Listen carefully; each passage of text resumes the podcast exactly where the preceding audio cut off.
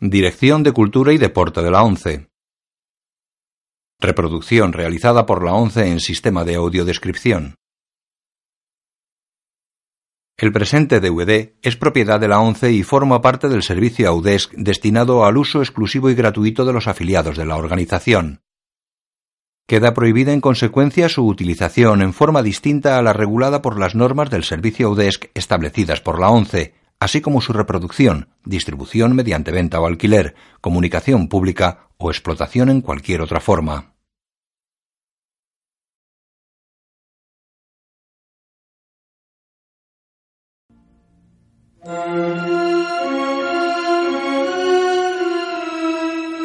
Harry Potter y la piedra filosofal. Una producción de Estados Unidos del año 2001. Aventuras en color autorizada para todos los públicos.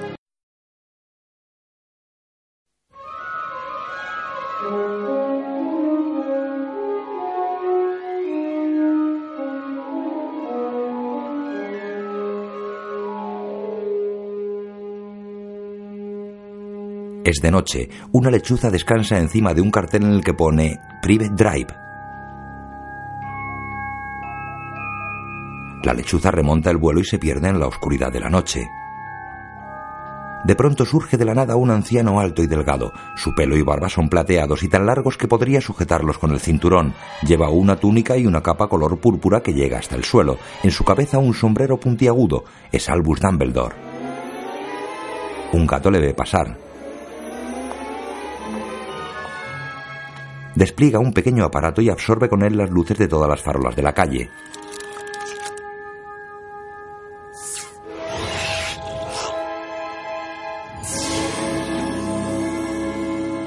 Private Drive es una zona residencial. Las casas son adosadas y tienen un pequeño jardín delantero. En algunas hay un automóvil estacionado frente al garaje. La calle queda a oscuras. Debí imaginar que estaría aquí. Profesora McGonagall. El gato se convierte en una mujer mayor con aspecto de bruja, viste capa, alto sombrero picudo y lleva gafas de leer sobre su nariz ganchuda. Buenas noches, profesor Dumbledore. Caminan juntos por la calle. ¿Son ciertos los rumores, Albus? Eso me temo, profesora. El bueno y el malo. ¿Y el chico? Hagrid lo traerá. ¿Crees sensato confiar a Hagrid algo tan importante como esto? Profesora, confiaría a Hagrid hasta mi vida. Por el cielo se acerca una luz.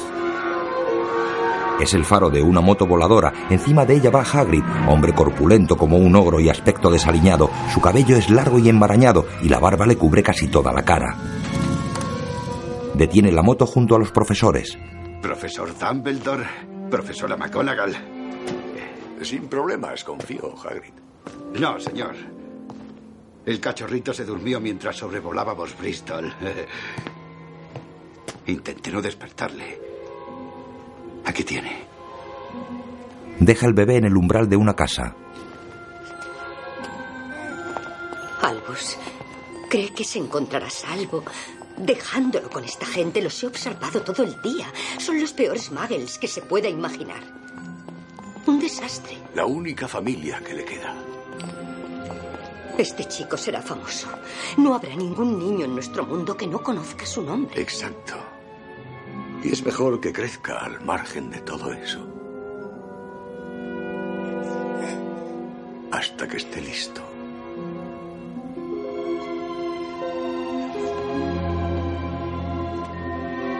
Hagrid llora.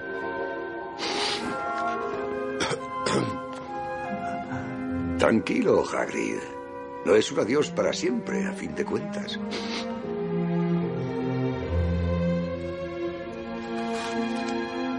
Dumbledore deposita una carta sobre el niño. Buena suerte, Harry Potter. El niño tiene una cicatriz en la frente con forma de rayo.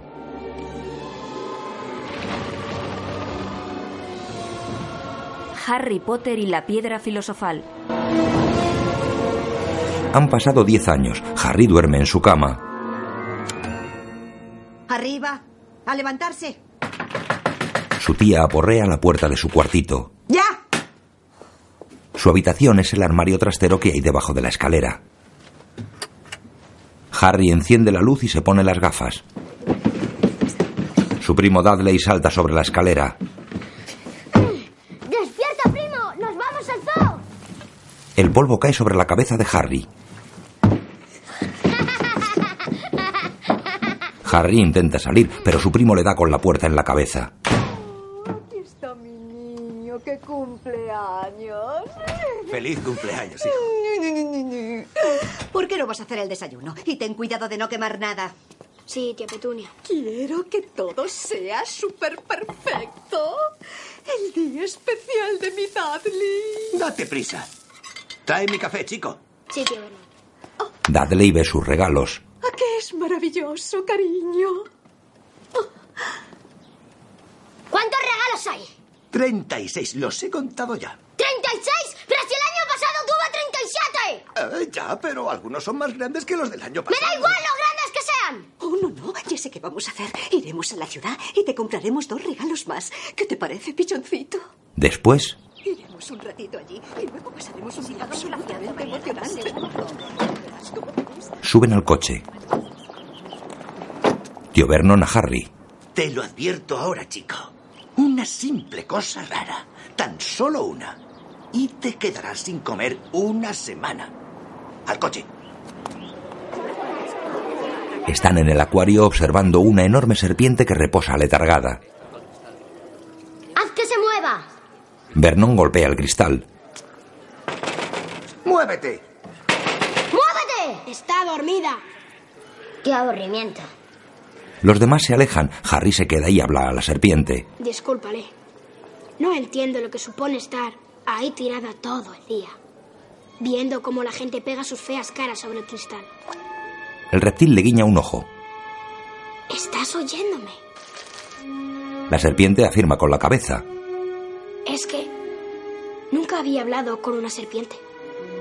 ¿Sueles hablar a menudo con la gente? El reptil niega con la cabeza.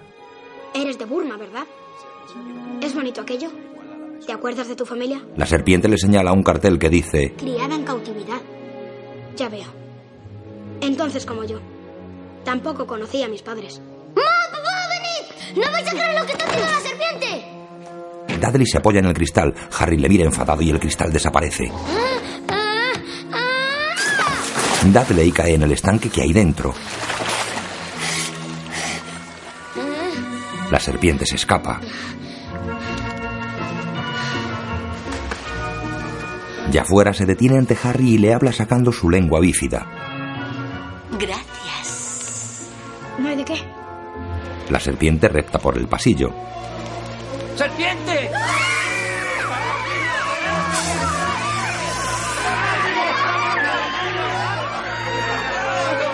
Dudley intenta salir de la jaula, pero el cristal vuelve a estar en su sitio. ¡Dios,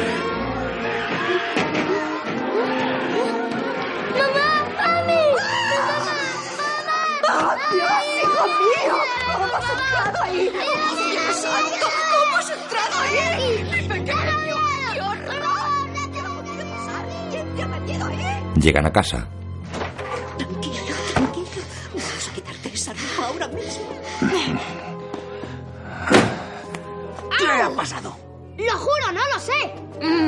Cristal y de pronto desapareció. Ha sido magia.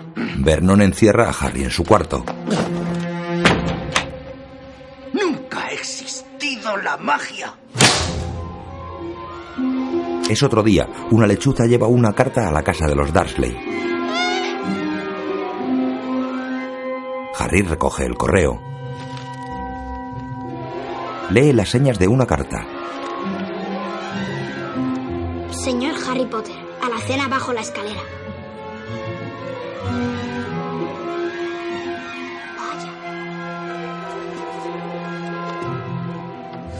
Entrega una carta a su tío y se queda leyendo la suya. Su primo se la quita. Oh, Marge está enferma. Comió algo en mal estado. ¡Eh, una carta para Harry! ¡Es mía! ¿Tuya quién te va a escribir a ti? Lee las señas. Mira a su esposa y después a Harry. Es otro día, se acerca otra lechuza a Private Drive y deja la correspondencia en la casa de los Darsley.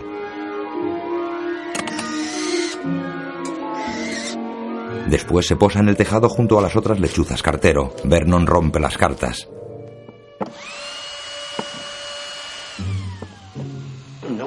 Más cartas en este buzón. Harry ve cómo su tío atranca el buzón con tornillos.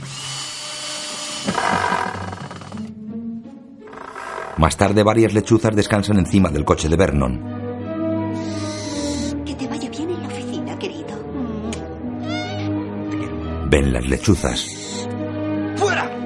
¡Largo! En el umbral de la casa hay cinco cartas más, todas dirigidas a Harry Potter. Por la noche Vernon arroja las cartas a la chimenea. Harry entra en la sala. Vernon le sonríe maliciosamente y arroja una de las cartas al fuego. Es otro día. El gordo tío Vernon les habla. Bonito día el domingo. En mi opinión, el mejor día. ¿Y por qué, Dandy? ¿Porque no hay correo el domingo? Tú lo has dicho, Harry. No hay correo. ¡Ja! Una lechuza pasa cerca de la ventana. Ni una maldita carta. No, señor. Ni una dichosa y maldita carta. Ni una. Harry mira por la ventana. En la calle hay cientos de lechuzas.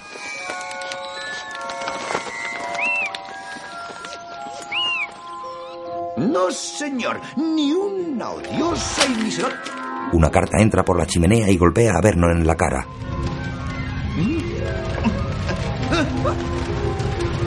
Cientos de cartas entran por la chimenea.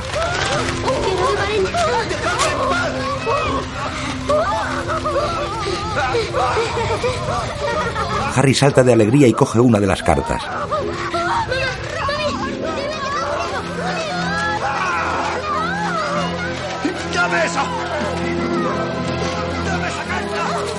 Vernon corre tras Harry y lo agarra.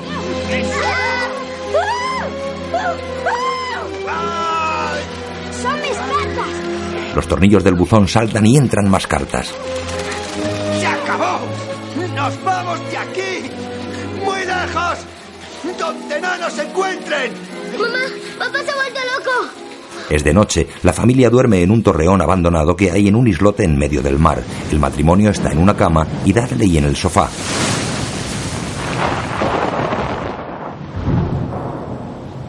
Hay tormenta. Harry está tumbado junto a la chimenea. Con el dedo y sobre el polvo del suelo ha dibujado una tarta en la que pone Feliz cumpleaños. Suena el reloj de Vernon. Pide un deseo, Harry. Sopla sobre el dibujo. Alguien golpea la puerta.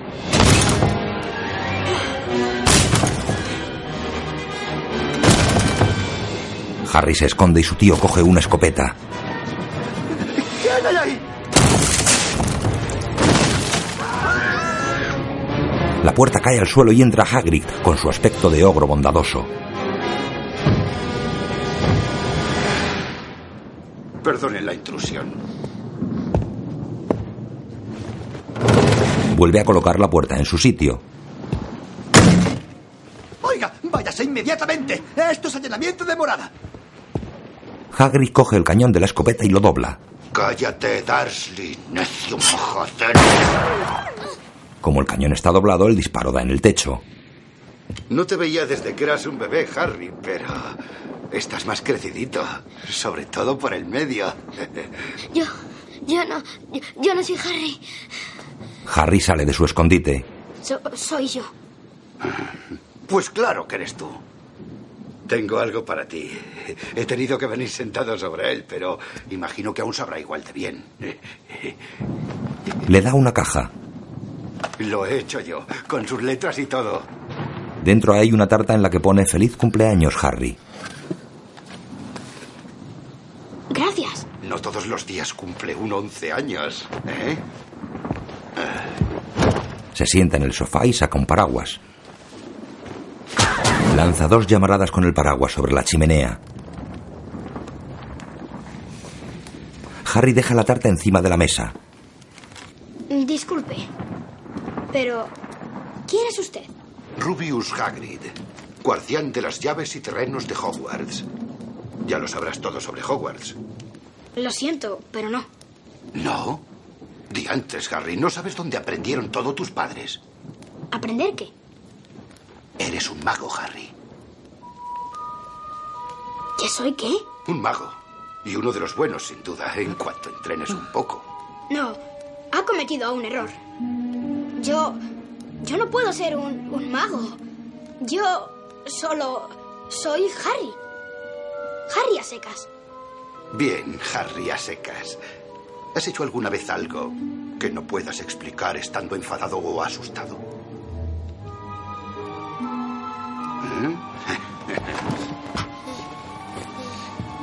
Le entrega la carta. Harry la abre y la lee.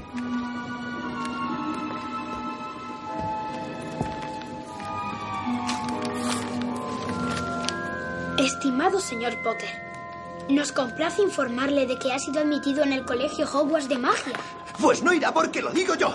Al adoptarlo juramos que acabaríamos con esta tontería. ¿Lo sabíais? ¿Lo sabíais y nunca me lo habéis contado?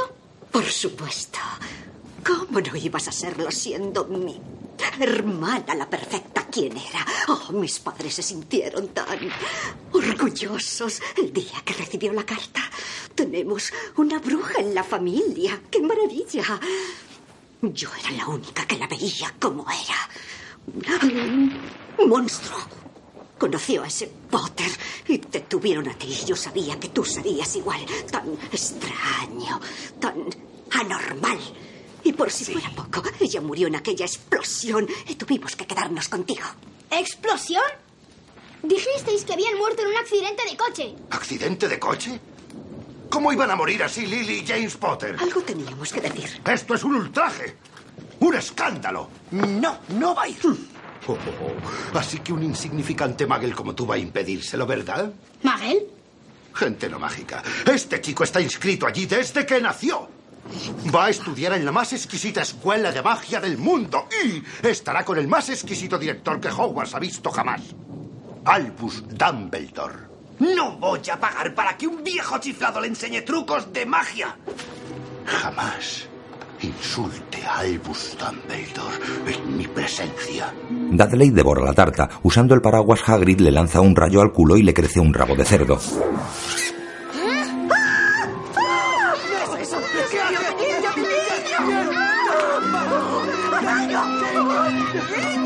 Harry y Hagrid ríen.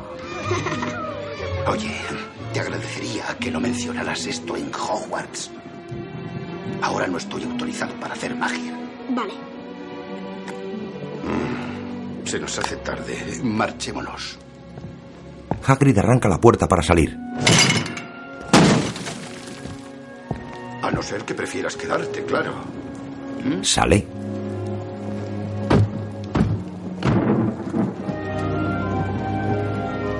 Harry duda un momento pero se va tras él. Es otro día. Harry y Hagrid caminan por las calles de Londres.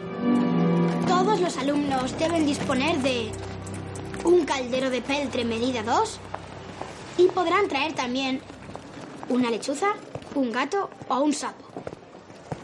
¿Encontraremos esto en Londres? Sí, sí sabes a dónde ir.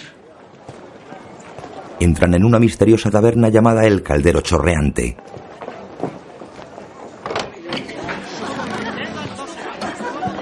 La gente lleva ropa del siglo XIX.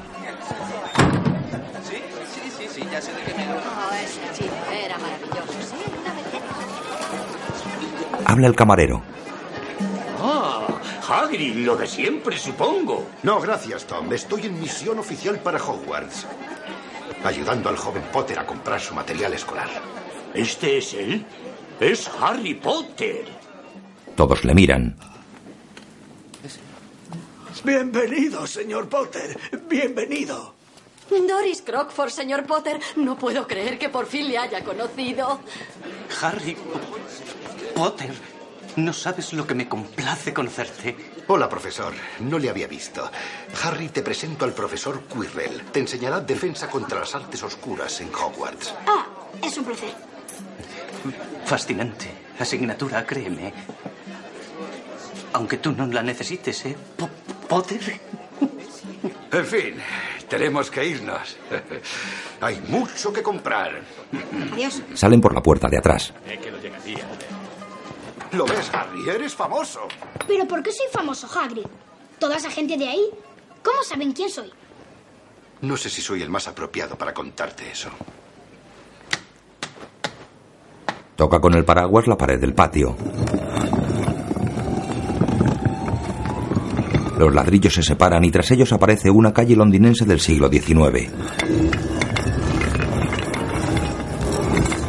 Bienvenido al Callejón Diagon. Es una calle estrecha llena de tiendas y tenderetes. Hay cientos de personas comprando, entre ellas muchos niños y niñas.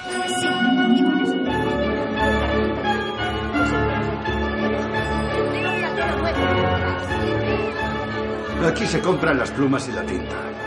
Y allí los artilugios necesarios para hacer magia. Pasan junto a una tienda de confección.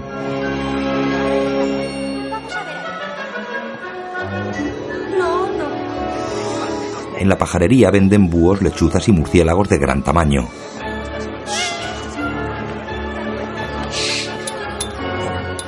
Pasan junto a la tienda de escobas voladoras. Un grupo de niños observa una que hay en el escaparate. Ahí va, mira esa. Es la nueva Nimbus 2000. Qué bonita. Es el modelo más rápido. ¿A qué mola? En el extremo del palo de la escoba pone Nimbus 2000. Pero, Hagrid, ¿cómo voy a pagar todo esto? No tengo dinero. Tu dinero está ahí, Harry. Gringotts, el banco de los magos. No hay lugar más seguro, ni uno. Excepto Hogwarts. Entran en el banco Gringotts. Los empleados del banco son hombrecillos de narices y orejas puntiagudas y con dedos muy largos. Eh, Hagrid, ¿qué son exactamente estos seres? Son gnomos, Harry. Listos como nadie, pero no muy amigables, que digamos. No te separes mucho. ¿eh? Se acercan a un mostrador. El señor Harry Potter desea sacar algún dinero. Ah. ¿Y tiene el señor Harry Potter su llave? Un momento, la tengo por aquí. Eh, Aquí está la endemoniada. Ah, y una cosita más. El profesor Dumbledore me dio esto. Entrega una carta al gnomo. Es sobre lo que usted sabe. En la cámara ya sabe cuál. Muy bien. Poco después viajan por los sótanos del banco en un vehículo que se desplaza sobre raíles. Cámara 687. Bajan del vehículo. Luz, por favor. Hagrid le entrega un farol. Se acercan a la puerta de la cámara. Llave, por favor. Hagrid le entrega la llave. Dentro de la cámara hay montículos de monedas de oro.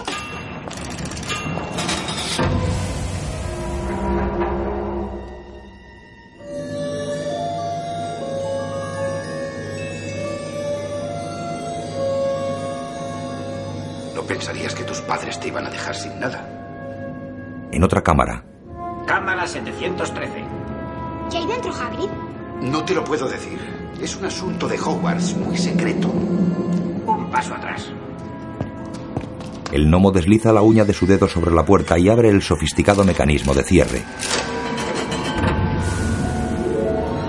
Dentro de la cámara solo hay un pequeño gatillo.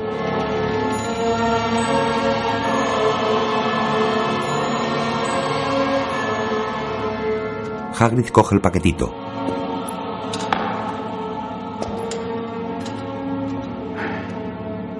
Mejor no mencionar esto a nadie, Harry.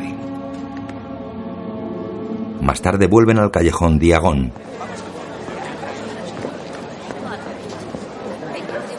Todavía me queda la varita.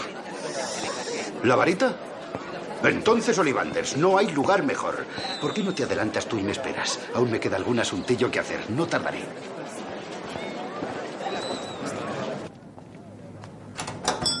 Harry entra en Ollivander, la tienda de varitas mágicas. En la tienda hay miles de cajas estrechas amontonadas sobre los anaqueles de las estanterías. ¿Hola? Hola. Olivander está subido en una escalera. Ya estaba esperando que viniera a visitarme, señor Potter.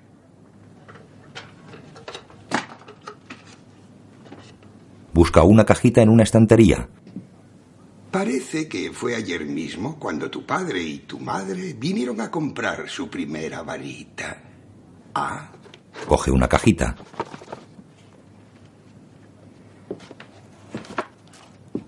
aquí tienes. Extrae la varita de la caja y se la entrega a Harry. Harry Potter mira al tendero sin saber qué hacer. Vamos, agítala. Harry la mueve hacia la estantería. Varios cajones caen al suelo. Más bien no. Olivander coge otra caja y extrae la varita. Prueba. Esta. Harry la agita y rompe un jarrón. No, no, definitivamente esa no. No importa. Olivander coge otra caja. Es posible.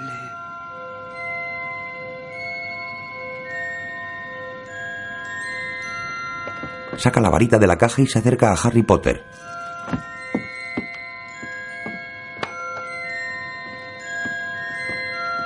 Le entrega la varita. Una extraña luz y un viento mágico azota la cara del niño. Curioso. Muy curioso. Disculpe, pero ¿qué es curioso? Recuerdo cada varita que he vendido, señor Potter.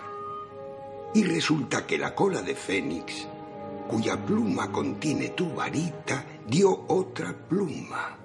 Solo una más. Es curioso que estuvieras destinado a esta varita cuando fue su hermana la que te hizo esa cicatriz. ¿Y a quién perteneció la otra? Nunca pronunciamos su nombre. La varita escoge a su mago, señor Potter. Nunca está del todo claro por qué. Pero lo que sí está claro es que podemos esperar grandes cosas de ti.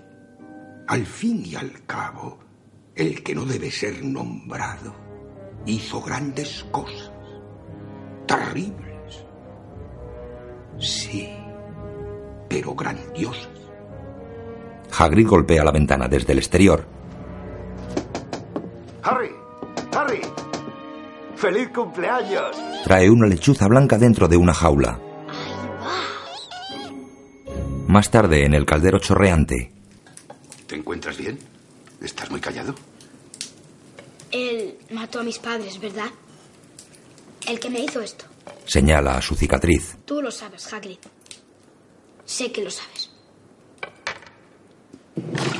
Primero, y entiende esto porque es muy importante, no todos los magos son buenos. Algunos se malogran. Hace años hubo un mago que se malogró hasta más no poder. Y su nombre era... Su nombre era... Tal vez si lo escribes. No sé deletrearlo. Está bien. Voldemort. ¿Voldemort? Fueron tiempos oscuros, muy oscuros. Aparecen imágenes de Voldemort. Quien tú ya sabes, intentó encontrar seguidores. Los arrastró al lado oscuro. Todo el que se enfrentó a él acabó muerto. Incluidos tus padres. Nadie sobrevivió a su ira. Voldemort mata a la madre, después intenta matar a Harry. Nadie. Nadie. Excepto tú. ¿Yo? Voldemort quiso matarme. ¿A mí? Sí. Lo que tienes en la frente no es un corte normal, Harry. Una marca así solo se produce por una maldición, una malvada maldición. ¿Qué pasó con Bold? ¿Quién tú ya sabes? Algunos dicen que murió. Leyendas, en mi opinión. No, yo creo que sigue por ahí. Demasiado cansado para seguir. Pero hay algo que sí es cierto. Que tú conseguiste derrotarle aquella noche. Por eso eres famoso. Por eso todo el mundo conoce tu nombre. Eres el niño que sobrevivió. Es otro día. Hagrid y Harry están en la estación de trenes en época actual. Atención, por favor. Recordamos a los pasajeros del tren ¿Qué miras? Habló a un viandante. Caramba, es esta hora. Harry, tengo que dejarte. Dumbledore está esperando su... Bueno, ya querrá verme. Escucha, tu tren parte en diez minutos. Aquí tienes el billete. No lo pierdas. Es muy importante. No lo pierdas de vista. Harry mira el billete. Andén nueve y tres cuartos. Pero Hagrid, debe de haber un error. Dice andén nueve y tres cuartos. Eso no existe. ¿Es así? Hagrid se ha esfumado. Harry camina por el andén 9. Atención, por favor. Habla a un empleado. Perdón. Disculpe. Disculpe. Ese pasillo a la izquierda. Disculpe, señor. ¿Dónde puedo encontrar el andén nueve y tres cuartos? ¿Nueve y tres cuartos? Vas de graciosillo, ¿eh? El andén nueve y... Abarrotado de muggles. ¿Cómo no? Vamos. Muggles. Andén nueve y tres cuartos, por aquí. Harry los sigue. Tras la madre van cuatro hijos con los carros cargados de maletas y una hija. Venga, Percy. Tú primero. Percy se lanza contra una de las columnas que hay entre los andenes 9 y 10 y desaparece dentro de ella. La señora se dirige a uno de sus hijos gemelos. Él no es Fred, soy yo. En serio, ¿cómo te puedes llamar nuestra madre? Ay, perdona, George. Fred se pierde dentro de la columna. Era una broma. Yo soy Fred. Tras él se lanza George. Harry mira asombrado. Disculpe. Se dirige a la señora. Po- po- ¿Podría decirme cómo... Ah, ¿cómo llegar al andén? Sí, no te apures, hijo. También es el primer año de Ron en Hogwarts. Lo único que tienes que hacer es ir con decisión hacia el muro, entre los andenes 9 y 10. Coge carrerillas si estás nervioso. Buena suerte. Habló la hermana pequeña. Harry Potter se sitúa frente a la columna. Se lanza contra ella y... La atraviesa. Detrás solo ve ladrillos. Delante ve una estación del siglo XIX en la que un tren con máquina de vapor está a punto de salir. En la cabecera de la locomotora pone Hogwarts Express.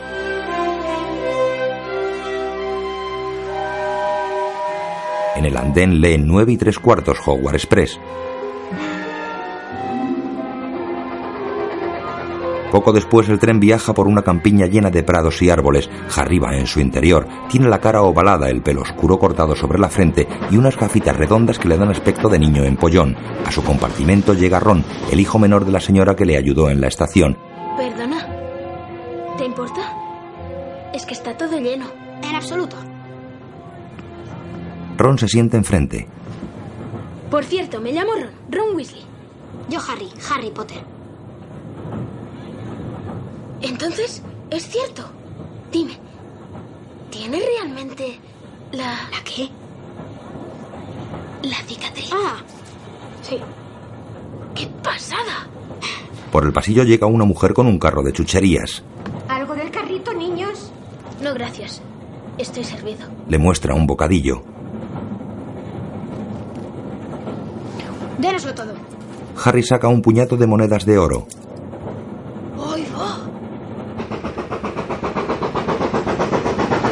Los niños comen los productos del carrito. ¿Grajeas de todos los sabores? De todos y cada uno. Hay de chocolate y menta, pero también de espinacas, hígado y callos. Josh jura que una vez encontró una con sabor a mocos.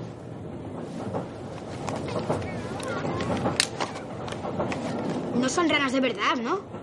Es un conjuro. Además, molan por los cromos. Cada paquete trae un mago o bruja famosos. Yo ya tengo 500. En la caja hay una rana de chocolate. Fíjate. El batracio salta por la ventana. Oh, qué mala suerte. Estas ranas solo saltan una vez. Me ha tocado Dumbledore. Yo tengo seis de él. El cromo desaparece. ¡Eh! Ya no está. No querrás que permanezca ahí todo el día, ¿verdad? Te presento a mi rata Scavers. Patética, ¿verdad? Sí, un poco. Fred me enseñó un hechizo para hacerla amarilla. ¿Quieres verlo? Sí. Ron coge su varita e inicia el conjuro, pero llega una niña de su edad. Rayo. ¿Alguien ha visto un sapo? Un chico llamado Neville ha perdido uno. No. Ah, ¿estáis haciendo magia? Vamos a verlo. Rayo de sol. Margaritas con mantequilla. Volved amarilla a esta ratilla. La rata no cambia de color. ¿Estás seguro de que eso es un hechizo? Porque no parece muy efectivo. Yo solamente he probado unos cuantos muy sencillos, pero me han funcionado. Saca su varita y se sienta frente a Harry.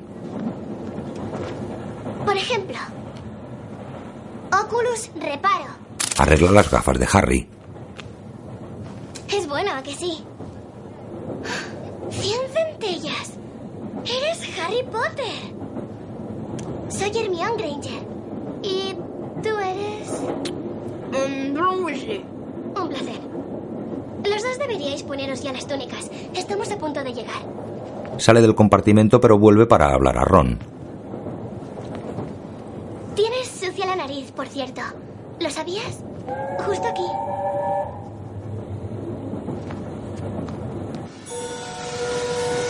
Ya de noche el tren llega a su destino. Hagrid les espera en la estación.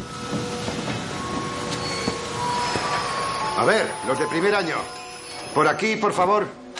Vamos, los de primer año por aquí. Venga, vamos, rápido. Harry y Ron se acercan a Hagrid. Hola, Harry. Hola, Hagrid. Venid, hay que coger los botes. Vamos, seguidme.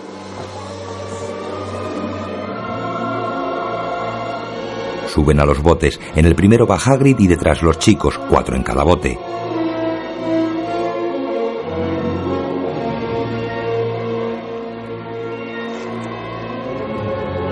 Atraviesan un lago y llegan a un islote rocoso enmarcado por la bruma del que emerge una enorme mansión. Los niños miran boquiabiertos.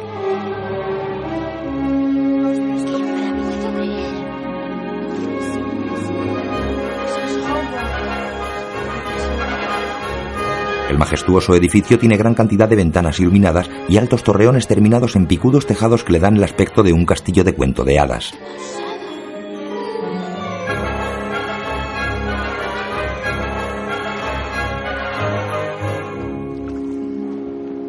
Entran en la mansión. Todos los chicos y chicas llevan corbata y una túnica negra abierta por delante. La señora McGonagall, con su aspecto de bruja, los recibe en la parte alta de la escalinata.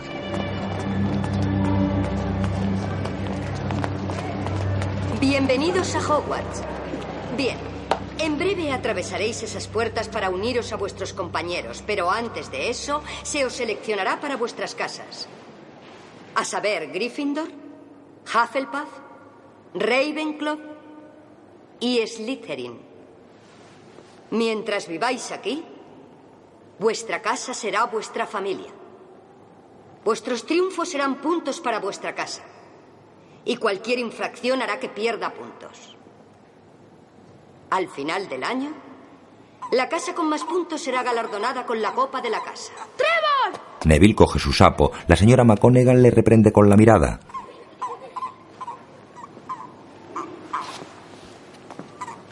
Perdón. La ceremonia de selección tendrá lugar en unos instantes. Se marcha. Veo que es cierto lo que se decía en el tren. Harry Potter ha venido a Hogwarts. Harry Potter. Estos son Crab y Goyle. Yo soy Malfoy. Draco Malfoy. Ron se ríe de él. ¿Mi nombre te hace gracia? No necesito preguntarte el tuyo. Pelirrojo y túnica de segunda mano. Debes de ser un Weasley. Pronto descubrirás que hay familias de magos mejor que otras, Potter. No te juntes con la gente equivocada. En eso puedo ayudarte. Le tiende la mano. Creo que sé elegir por mí mismo. Gracias. Vuelve la señora McGonagall. Ya está todo preparado. Seguidme.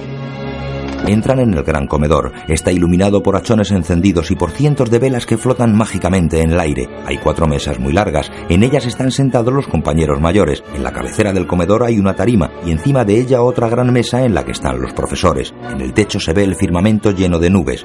El techo no es real. Es un hechizo para que parezca el cielo de fuera. Hermione comenta.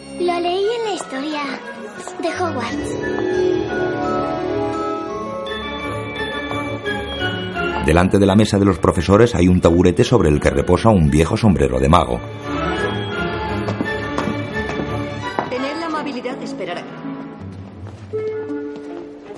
Ahora, antes de comenzar, el profesor Dumbledore quiere dedicaros unas palabras. He de anunciaros algunas normas de principio de curso. Los nuevos debéis saber que el bosque oscuro está terminantemente prohibido para todos los alumnos. Asimismo, nuestro celador, el señor Filch, me ha pedido que os recuerde que el pasillo del tercer piso, el del lado derecho, no está permitido para todo aquel que no desee la más dolorosa de las muertes. Gracias. Cuando diga vuestro nombre, vendréis hasta aquí.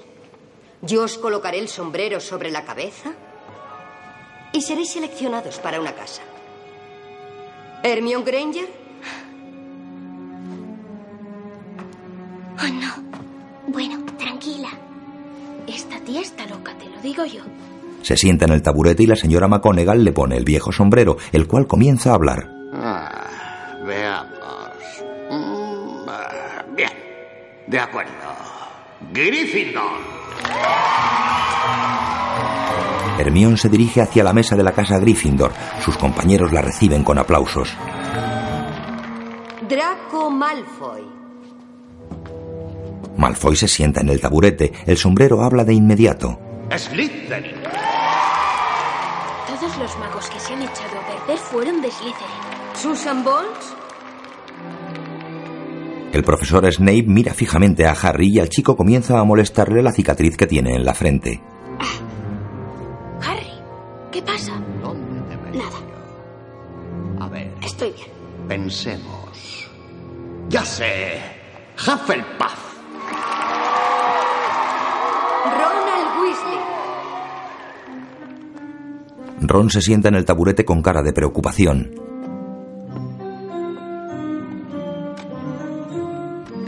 El sombrero habla. ¡Ah! Aquí otro Weasley. Tengo muy claro lo que voy a hacer contigo. ¡Gryffindor!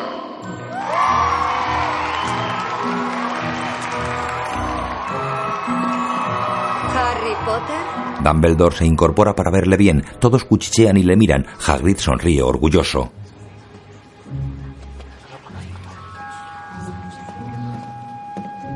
Harry se sienta en el taburete y el sombrero habla moviendo sus pliegues.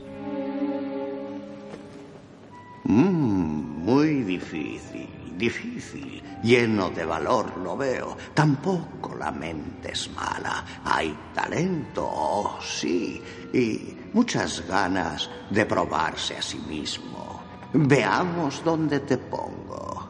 Slytherin no. Slytherin no. Slytherin no, ¿eh? ¿Estás seguro? Podrías ser muy grande, ¿sabes? Lo tienes todo en tu cabeza y Slytherin te ayudaría en tu camino a la grandeza. De eso no cabe la menor duda. ¿No? Por favor. Bueno, si lo tienes tan claro, mejor que estés en Gryffindor. Harry se dirige a saludar a sus compañeros de casa, entre los que están Ron, Hermione y los gemelos.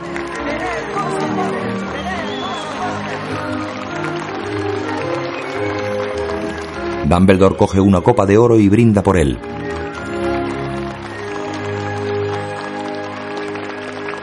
Poco después, Atención, por favor.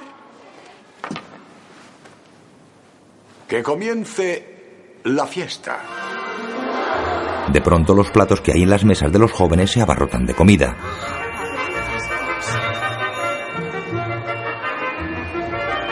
Los chicos comen mientras comentan entre sí. Yo soy mitad y mitad. Mi padre es un mago. Mamá es bruja. Mi padre casi se desmaya cuando se enteró. Harry pregunta. Oye, Percy, ¿quién es el maestro que habla con Quirrell? Es el profesor Snape, el director de la casa Slytherin. ¿Qué enseña? Pociones. Pero lo que le gusta son las artes oscuras. Hace años que quiere el puesto de Quirrell. De repente un fantasma con gola emerge de la mesa. ¡Hola! ¿Qué tal todos? Bienvenidos a Gryffindor. Dos fantasmas más vuelan por el comedor. Un fraile emerge del suelo. Ese varón sanguinario.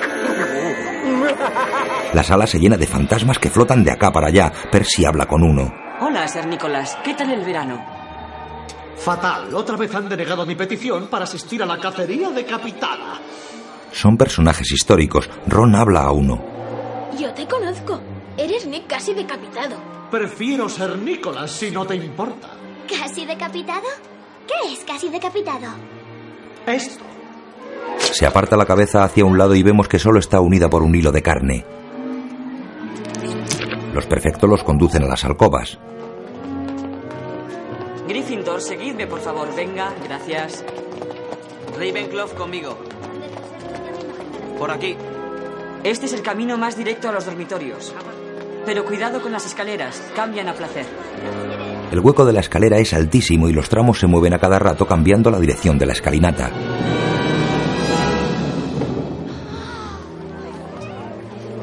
No os rezaguéis, seguidme. Deprisa, por favor. Vamos. Semus, ese cuadro se mueve. Mira ese, Harry. Creo que le gustas. Las paredes están cubiertas con retratos de personajes con vida. ¿Cuántos cuadros? Bienvenidos a Hogwarts. Habló el personaje retratado en un cuadro.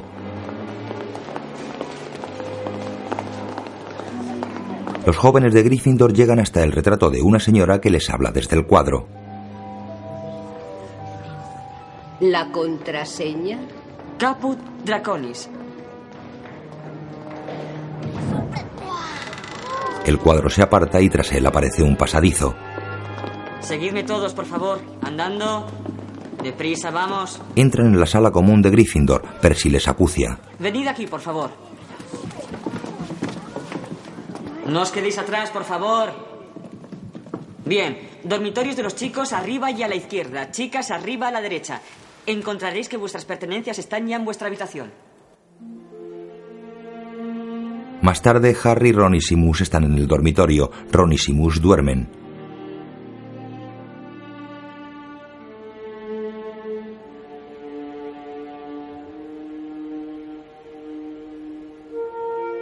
Harry está mirando por la ventana junto a su lechuza.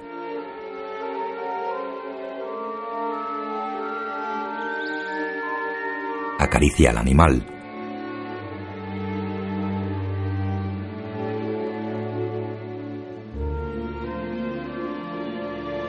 Mira por la ventana esbozando una sonrisa. Amanece en Hogwarts. Ron y Harry llegan tarde a clase. En la clase no está la profesora, pero hay un gato atigrado encima de la mesa. Los compañeros trabajan en los pupitres escribiendo con plumas de ave. Uf, menos mal. ¿Te imaginas la cara de McGonagall si llegamos tarde? El gato se transforma en la señora McGonagall. Eso ha sido una pasada. Gracias por esa valoración, señor Weasley. Tal vez sería más útil que transformara al señor Potter y a usted en un reloj de bolsillo. Así uno de los dos sería puntual. Nos perdimos. ¿O mejor en un mapa? Espero que puedan encontrar su pupitre. Poco después están en clase de pociones. Entra el profesor Snape. No permitiré ni aireos de varitas mágicas ni bobos encantamientos en esta clase. Lo advierto. No creo que muchos de ustedes aprecien la sutil ciencia y preciso arte de la elaboración de pociones. No obstante, aquellos pocos elegidos que posean tal predisposición, conseguiré enseñarles a embrujar la mente y a aturdir los sentidos. Os enseñaré a embotellar la fama y a elaborar la gloria y hasta a detener a la propia muerte. Harry escribe con su pluma de ave y parece no hacerle caso. Quizá algunos han venido a Hogwarts en posesión de habilidades tan formidables que se sienten lo bastante confiados como para no prestar atención. Hermione le da un codazo y Harry deja de escribir. Señor Potter, nuestra nueva celebridad. Dígame, ¿qué se obtiene al mezclar polvo de raíces de asfódelo con una infusión de ajenjo? Hermione levanta el brazo. Harry niega con la cabeza. ¿No lo sabe? Probemos otra cosa. ¿Dónde buscaría, señor Potter, si le pido que me traiga un pezoar? Hermione levanta el brazo. No, no lo sé, señor. ¿Y cuál es la diferencia entre acónito y luparia? Hermione está deseando contestar. No lo sé, señor. Lástima. Está claro que la fama no lo es todo. ¿Cierto, señor Potter? Más tarde, en la biblioteca, Simus intenta un hechizo. Ojo de conejo, arpa y susón. Hacer que esta agua se haga ron. Ojo de conejo, arpa y susón. Hacer que ¿Qué quiere hacer Semus con ese vaso de agua? Convertirlo en ron. Ayer consiguió convertirlo en té aguado. Antes de... La copa se inflamó tiznándole. ¡Oh! Docenas de lechuzas sobrevuelan la biblioteca. Sueltan las cartas y los paquetes encima de los muchachos.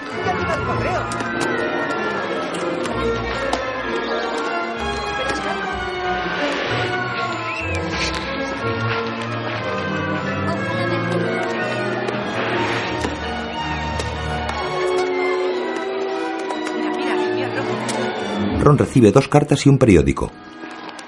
¿Me lo prestas? Gracias. Harry abre el periódico. Neville recibe una esfera. Mirad, tiene una recordadora.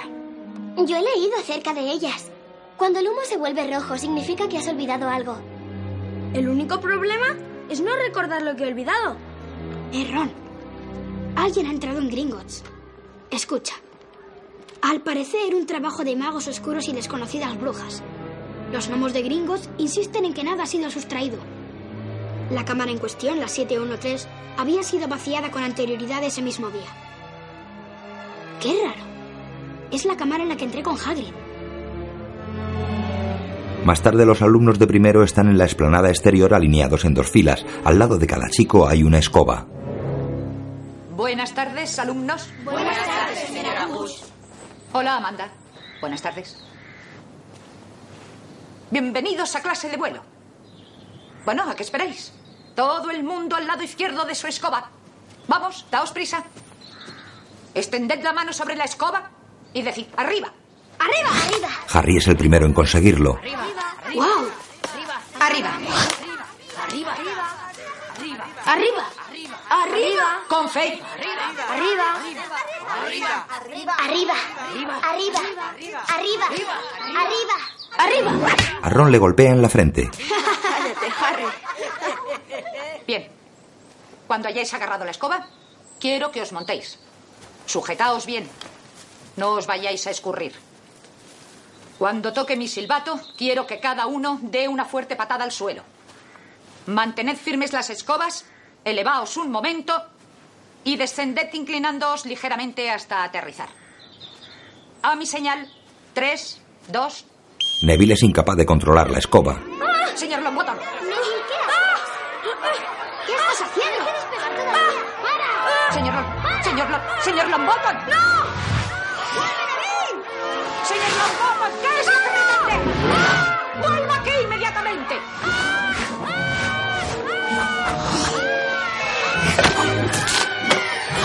Vuelve hacia la explanada y sus compañeros tienen que tirarse al suelo para no ser atropellados.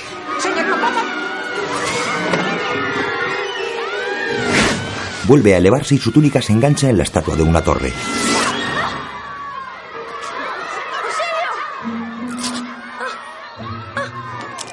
La túnica se rompe y cae al suelo. ¡Quitaos de en medio! La señora Hutch socorre a Neville y Malfoy y encuentra la esfera recordadora. Dios, la muñeca fracturada. Pobre chico. Vamos, levántate. Que nadie vaya a levantar los pies del suelo mientras llevo al señor Longbottom a la enfermería. ¿Entendido? Si veo una sola escoba en el aire, el que vaya sobre ella estará fuera de Hogwarts en menos que se dice Quidditch. Malfoy. ¿Visteis su cara? Si ese zoquete hubiera caído sobre esto, lo habría aplastado con su gran culo. Dámela, Malfoy. Harry le pide la esfera. No. La esconderé para que Longbottom la busque. Se marcha volando en su escoba. ¿Qué tal en el tejado? ¿Qué pasa, Pote? ¿Muy lejos de tu alcance? Harry sube a la escoba. Hermione protesta. Harry, de eso nada. Has oído lo que nos han dicho. Además, ni siquiera sabes volar. Vaya un idiota. Harry vuela y se detiene en el aire ante Malfoy. Malfoy, te tiro de tu escoba. ¿En serio? Harry intenta quitarle la esfera, pero Malfoy le esquiva. Corre a por ella entonces. Lanza la esfera con mucha potencia y Harry vuela tras ella.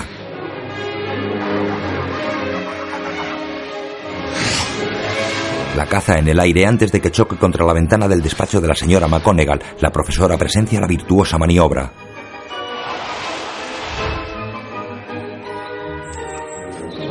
Harry vuela hacia sus compañeros mostrando la esfera.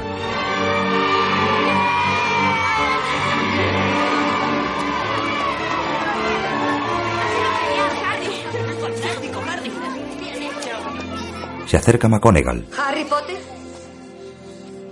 Acompáñeme. Malfoy y sus amigos ríen.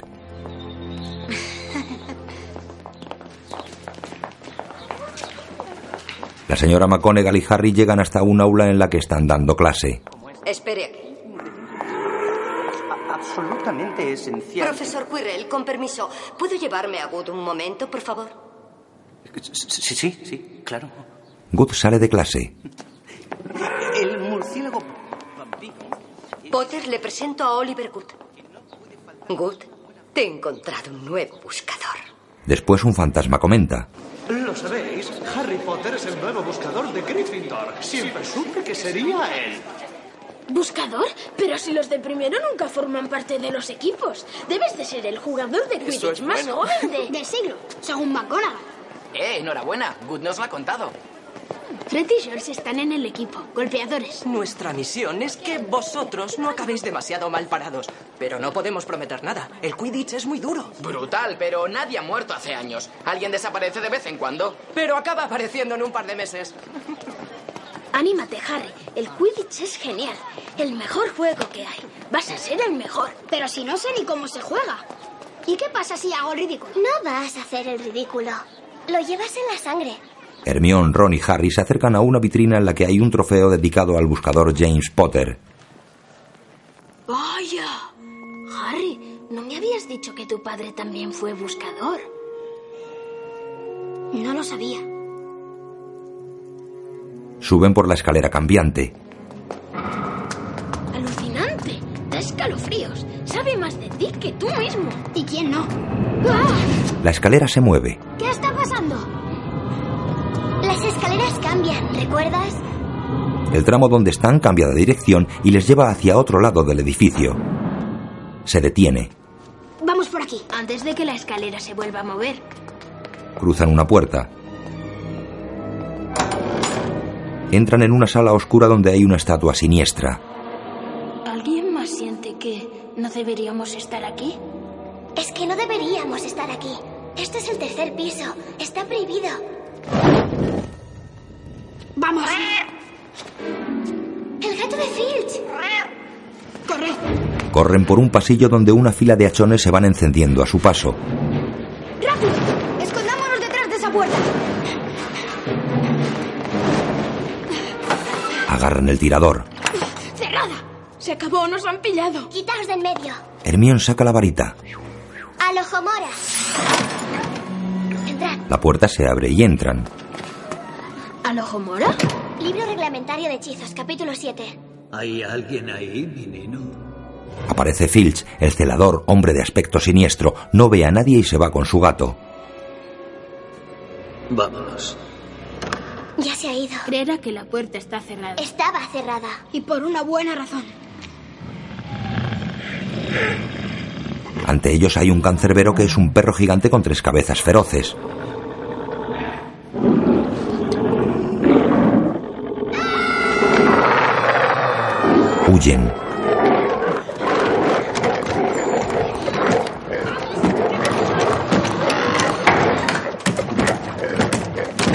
Vuelven a Gryffindor. ¿Qué será lo que pretenden teniendo una bestia así, encerrada en una escuela?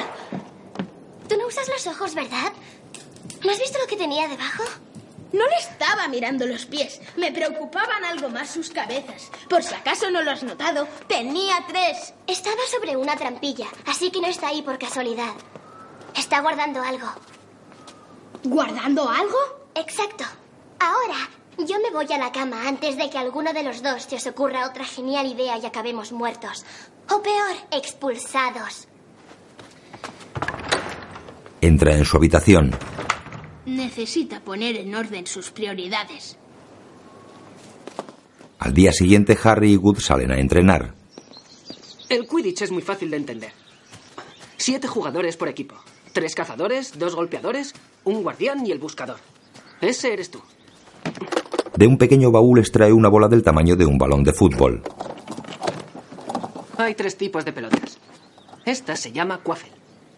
Los cazadores se pasan el quaffle e intentan colarlo por uno de esos tres aros.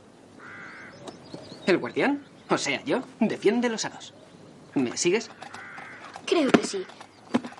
¿Para qué son esas? Señala dos pelotas más pequeñas. Tú coge esto. Le da un bate como los de béisbol. Good libera una de las pelotas y sale volando. Cuidado ahora que vuelve. Harry golpea la pelota con el bate. Oh. No está mal, Potter. Serías buen golpeador. Oh, oh. La pelota vuelve y Good la caza con sus brazos. Parece viva y Good se arrastra luchando contra la fuerza de la pelota hasta que la guarda en el baúl sujeta con una cadena.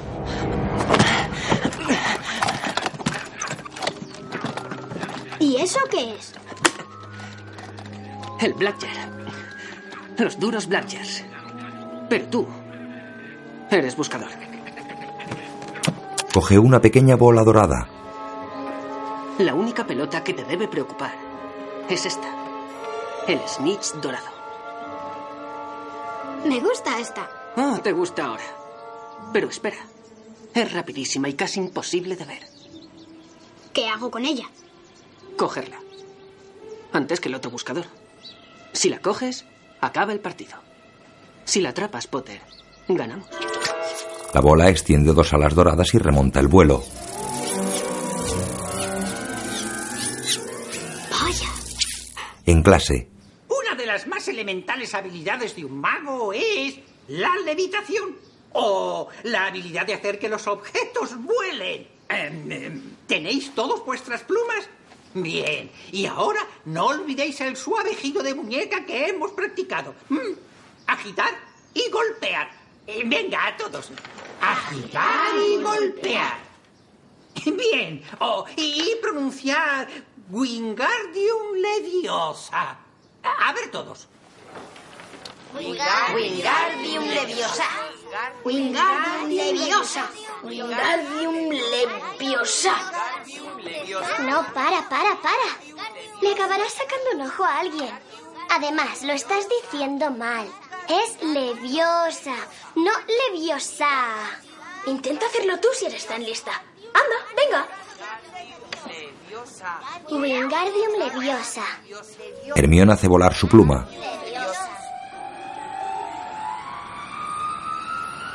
¡Oh! ¡Muy bien! Observad todos. La señorita Granger lo ha conseguido. ¡Espléndido! Wingar Leviosa. Muy bien. A Simus le explota la pluma. Creo que vamos a necesitar otra pluma aquí, profesor. Después, en el patio, Es leviosa, no leviosa. Es una pesadilla, en serio. No me extraña que no tenga amigos. Hermione le da un empujón. Creo que te ha oído.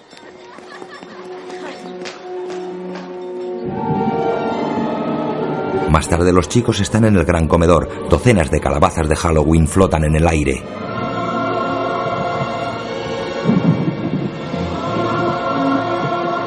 Los chicos comen frente a las mesas atestadas de comida. La tormenta ilumina el comedor con sus relámpagos.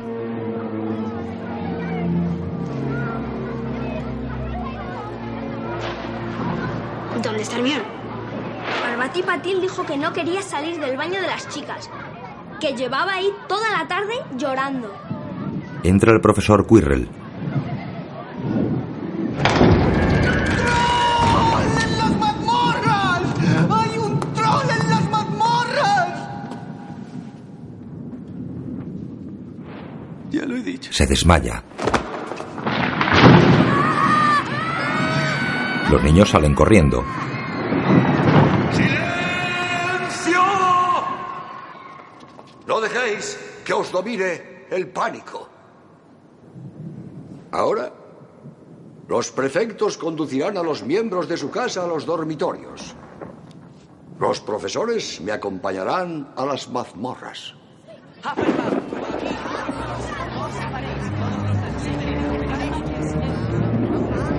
Snape sale por una puerta sin ser visto. Por favor, y alerta. ¿Cómo podía entrar un troll? No entran solos, lo sé. Los trolls son muy tontos. Alguien estará gastando una broma. ¿Qué? Hermione. Ella no lo sabe.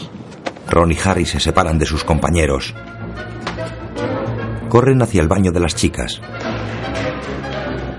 Ven la sombra del troll a través de una cristalera. El troll. El es un gigante de 4 metros de altura y aspecto primitivo con una porra en la mano. Va al baño de las chicas. En el baño Hermione se encuentra con el troll. El descomunal cuerpo del troll es deforme y su cabeza pequeña y pelada. Hermione se esconde en uno de los retretes y el troll los destroza de un porrazo.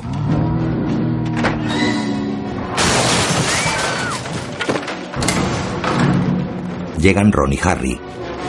¡Hermione, aparta!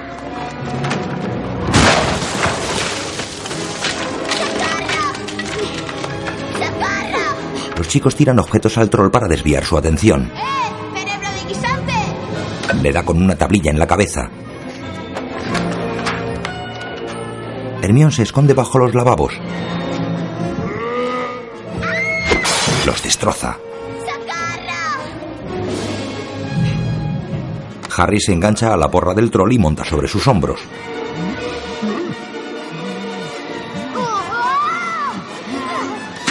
Harry le introduce su varita por la nariz. El troll coge a Harry por la pierna e intenta golpearle con la porra.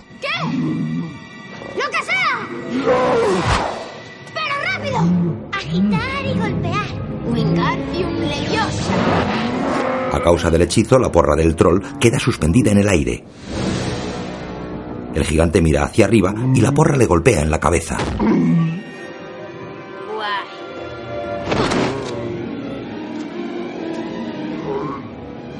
El troll cae desmayado. Harry se aparta para no ser aplastado por el gigante.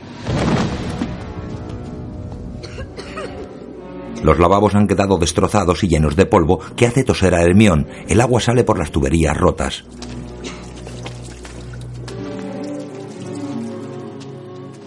Está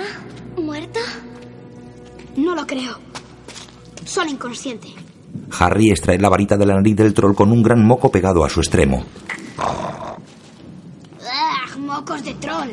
Llegan McGonagall, Quirrell y Snape. Podéis ir dándome una explicación de esto. La verdad es que ha sido culpa mía, profesora McGonagall. ¿Qué? Señorita Granger. Fui en busca del troll. He leído mucho sobre ellos y creí que podría con él. Pero me equivoqué. Si Harry y Ron no hubieran venido a tiempo, tal vez estaría muerta. Sí, ha sucedido como dice. Ha sido una auténtica locura. Esperaba una conducta mucho más racional por su parte y estoy muy decepcionada con usted, señorita Granger. Le serán sustraídos cinco puntos a Gryffindor por su grave falta de juicio. Y en cuanto a vosotros dos, espero que valoréis lo afortunados que sois. No muchos alumnos de primer año se han enfrentado a un troll gigante y han vivido para contarlo. ¿Ganáis cinco puntos? Cada uno para Gryffindor. Por estricta suerte inmerecida. Harry ha visto una sospechosa herida en la pierna de Snape. Te- te- Tenéis que iros. ¿Podría despertar? Quirrell se queda solo con el troll. En el comedor, Tómate una tostada, anda. Ron tiene razón. Hoy vas a necesitar fuerzas. No tengo hambre. se acerca Snape. Buena suerte hoy, Potter. Tras demostrar su capacidad frente a un troll, un partido de Quidditch le resultará insignificante. Aunque sea contra Slytherin. Snape se marcha cojeando. Eso explica la sangre. ¿Sangre? Escuchad. Creo que anoche el propio Snape dejó suelto al troll para distraer la atención y pasar junto al perro de las tres cabezas. Pero le dio un mordisco y por eso cojea. ¿Y por qué iba a querer acercarse a ese perro? El día que fui a Gringotts, Hagrid sacó algo de una cámara. Dijo que era un asunto de Hogwarts muy secreto. ¿Estás insinuando? Que eso es lo que el perro guarda y es lo que Snape quiere. Se acerca a una lechuza blanca con un paquete en sus garras. Suelta el paquete sobre Harry.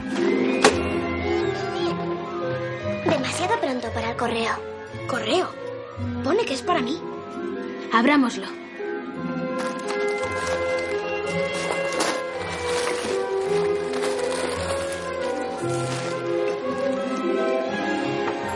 Es un palo de escoba.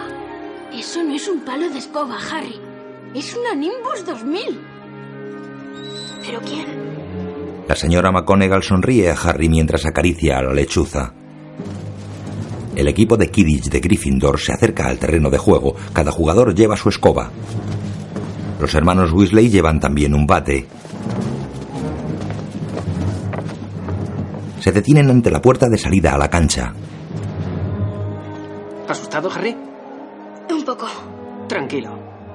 Yo me sentí igual en mi primer partido. ¿Qué pasó? Eh, la verdad, no me acuerdo. Un Bladger me golpeó en la cabeza a los dos minutos. Desperté en el hospital a la semana. Se abre la puerta. El estadio consiste en un terreno de césped rodeado por 16 torretas que tienen gradas con público en su parte más alta. A izquierda y derecha de la cancha hay tres aros sobre tres postes. Los colores de Gryffindor son escarlata y amarillo, los de Slytherin verde y blanco.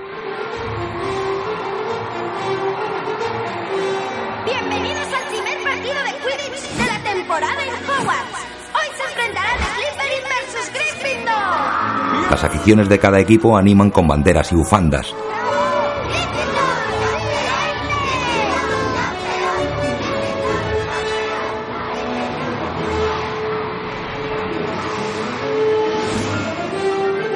Los jugadores de los equipos vuelan sobre el campo montados en sus escobas. Se detienen para iniciar el encuentro.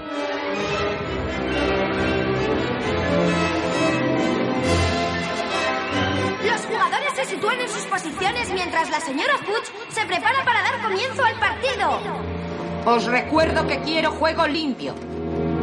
Por parte de todos. Abre de una patada el baúl en que se encuentran las pelotas, las cuales salen disparadas hacia arriba. Los flyers en el aire. Les sigue el snitch dorado. No olviden que el snitch vale 150 puntos. El buscador que se haga con el snitch gana el partido. La snitch es la bolita dorada con alitas de insecto. La señora Hutch lanza al aire la bola grande llamada Keffel. es liberado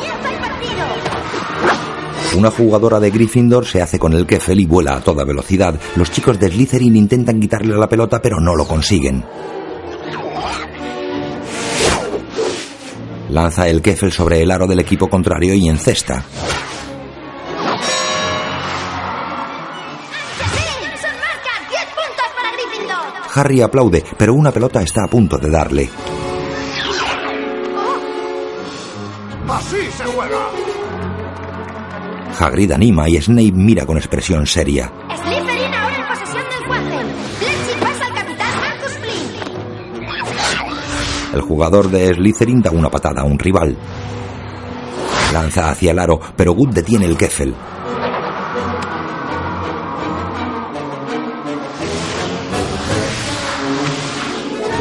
Dos jugadoras de Gryffindor se pasan el Keffel entre ellas con gran maestría.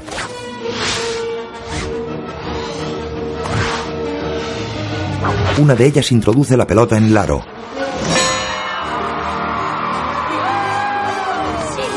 10 puntos más para Gryffindor. Los jugadores de Slytherin comienzan a realizar juego sucio y agresivo. Good vuelve a evitar que la pelota pase por el aro.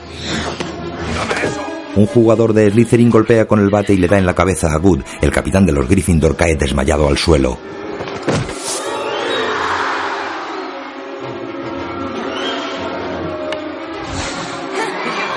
Los alumnos de Slytherin ríen y la señora McGonagall se alarma.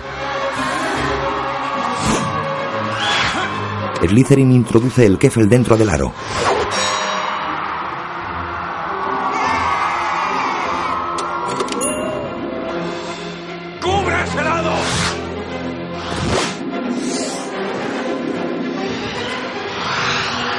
Dos jugadores de Slytherin se lanzan sobre una jugadora de Gryffindor y la empujan contra una torreta. La jugadora cae desmayada. Harry se desespera. Slytherin marca otro tanto y empata el partido.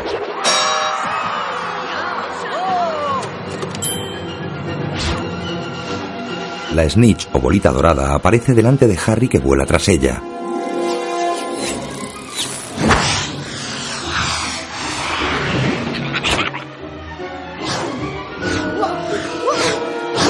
Harry pierde el control de su escoba. ¿Qué le pasa a la escoba de Harry?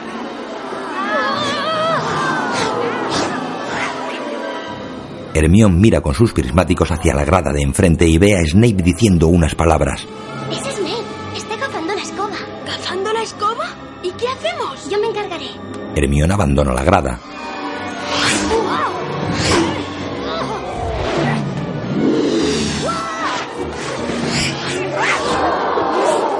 Harry resbala y queda colgando de su escoba agarrado por un brazo. Snape continúa moviendo sus labios como diciendo conjuros. Ron lo mira con sus prismáticos. ¡Vamos, Hermione! Hermione llega a la grada en la que está Snape. Saca su varita, se acerca por debajo de la grada hasta los pies de Snape y lanza un conjuro. La ropa de Snape comienza a arder.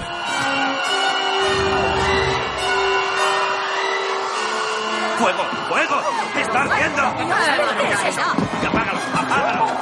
Snape apaga el fuego. Detrás de él está Quirrell, el profesor que tartamudea. Harry recupera el dominio de su escoba y logra montar en ella. Hagrid le anima desde la grada. El buscador de Slytherin vuela tras la bolita dorada. Harry llega hasta él y ambos se empujan mientras vuelan en sus escobas.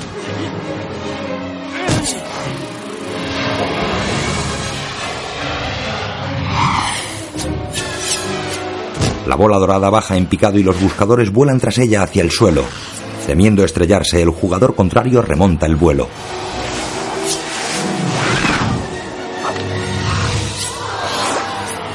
Harry apura más la frenada y se queda solo. Se pone en pie sobre el palo de la escoba y vuela tras la snitch a ras del suelo. Pero resbala y cae de bruces.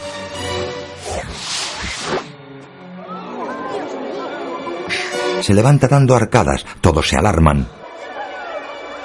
Parece que va a vomitar. Escupe la bolita dorada que había atrapado con su boca.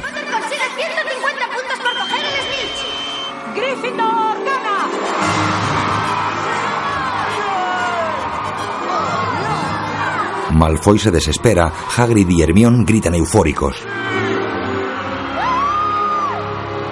Dumbledore y McGonagall aplauden. Snape está muy serio. En pie en el centro del campo, Harry levanta la snitch o bolita dorada.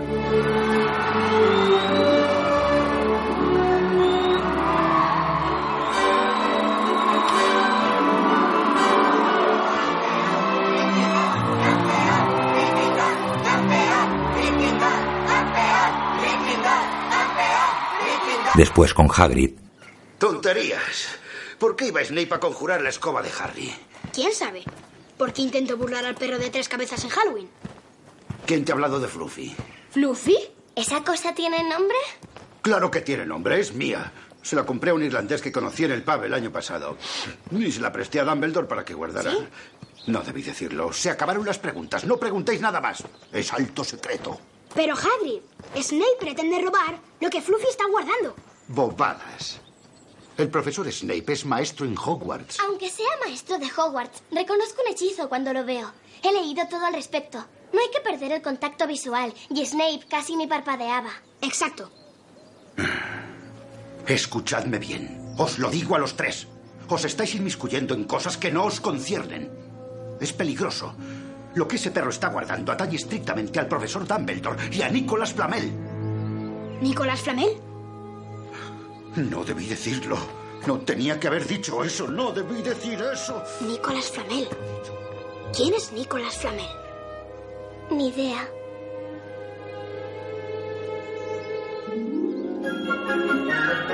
Se acerca la Navidad. Una copiosa nevada cae sobre Hogwarts. Hagrid arrastra un enorme abeto hacia la escuela. Los chicos han hecho las maletas. Tres fantasmas se pasean entre ellos.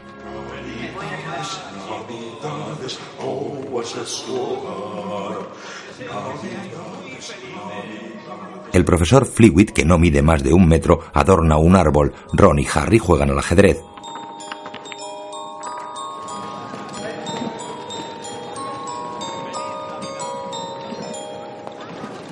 Hermione se acerca a los chicos.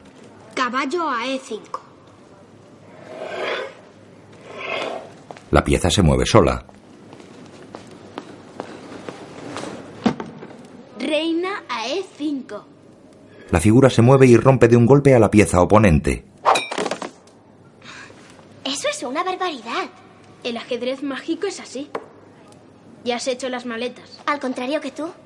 Cambio de planes. Mis padres han decidido ir a Rumanía a ver a mi hermano Charlie. Está estudiando dragones allí. Genial. Entonces ayudarás a Harry. Tiene que ir a la biblioteca en busca de información sobre Nicolas Flamel. Ya hemos buscado mil veces. Pero no en la sección prohibida. ¡Feliz Navidad! Hermione se aleja. Ron comenta. Creo que somos una mala influencia para ella. Amanece. Harry duerme en su alcoba. ¡Harry, despierta! ¡Vamos, Harry, despierta! Harry se pone las gafas y corre hacia el salón de Gryffindor.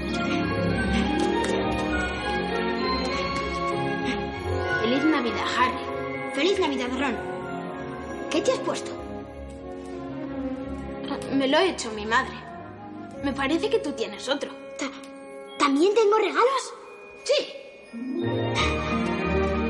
Harry corre hacia el árbol de Navidad.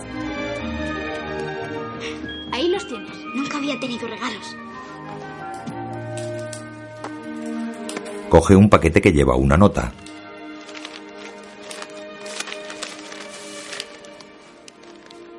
Tu padre dejó esto en mi poder antes de morir. Es hora de que te sea devuelto. Úsalo bien.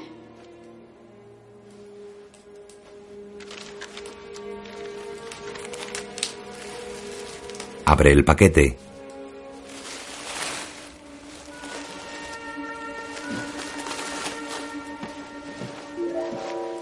¿Qué es? Parece una capa. Póntela a ver cómo te queda. Se pone la capa sobre los hombros y el cuerpo de Harry desaparece.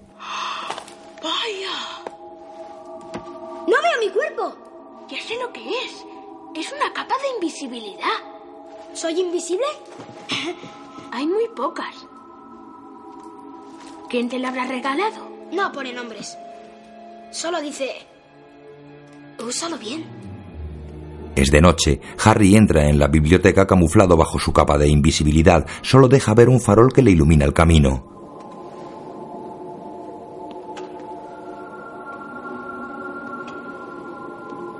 Abre la puerta de la zona restringida.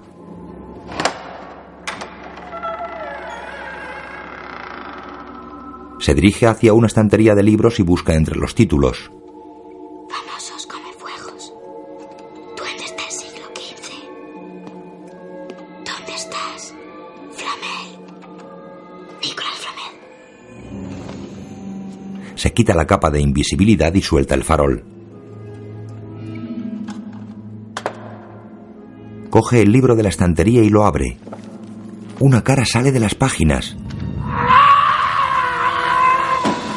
Cierra el libro y lo guarda. Coge la capa y se le cae el farol. Sé que estás ahí.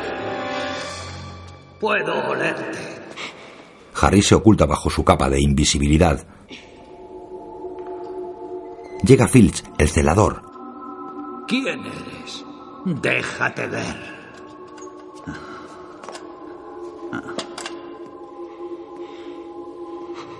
El señor Filch pasa por su lado sin verlo.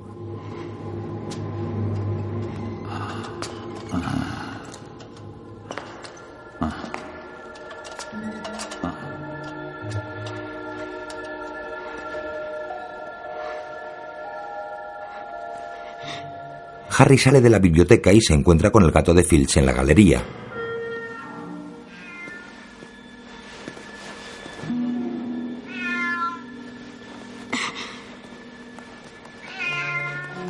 El gato nota su presencia. Aparecen Quirrell y Snape que lo agarra por el cuello. Severus, ¿qué? No me conviertas en tu enemigo, Quirrell. ¿A qué se refiere? Sabes bien a qué me refiero. Snape siente la presencia de Harry. Alarga la mano pero no consigue tocarlo.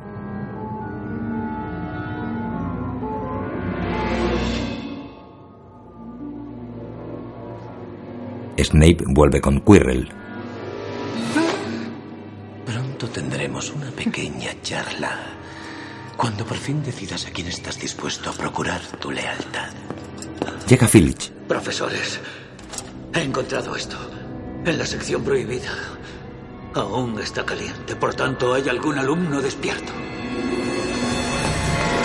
Corren hacia la biblioteca.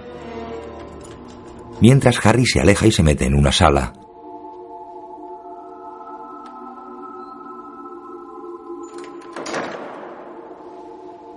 Se quita la capa y vuelve a ser visible.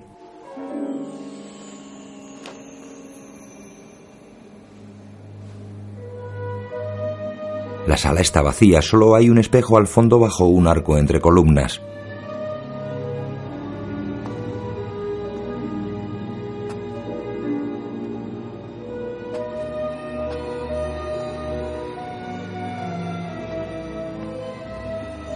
Harry Potter se sitúa delante del espejo.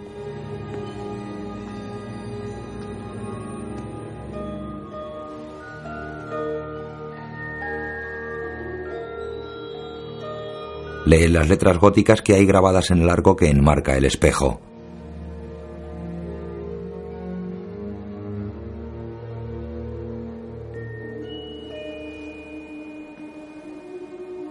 Se mira en el espejo y ve reflejados a un hombre y a una mujer que están situados tras él.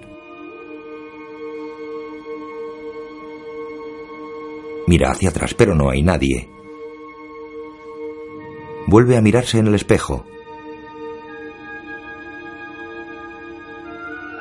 Mamá, La mujer le sonríe con cariño desde el espejo. papá, El hombre le sonríe también.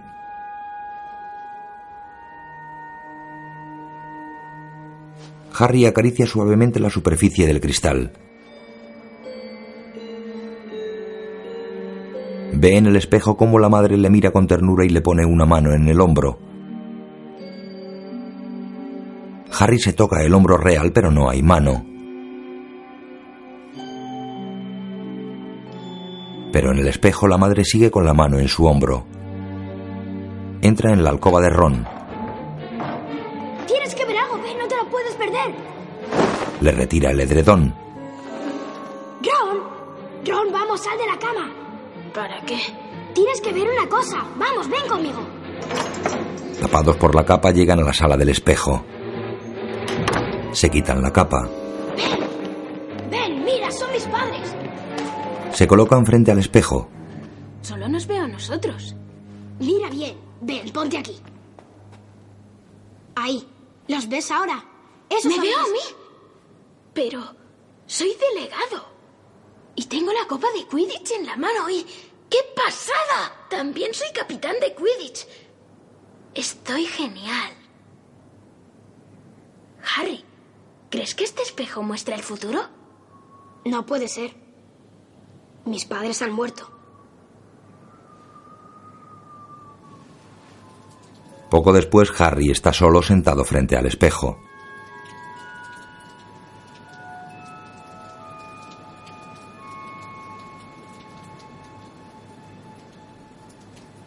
Llega Dumbledore.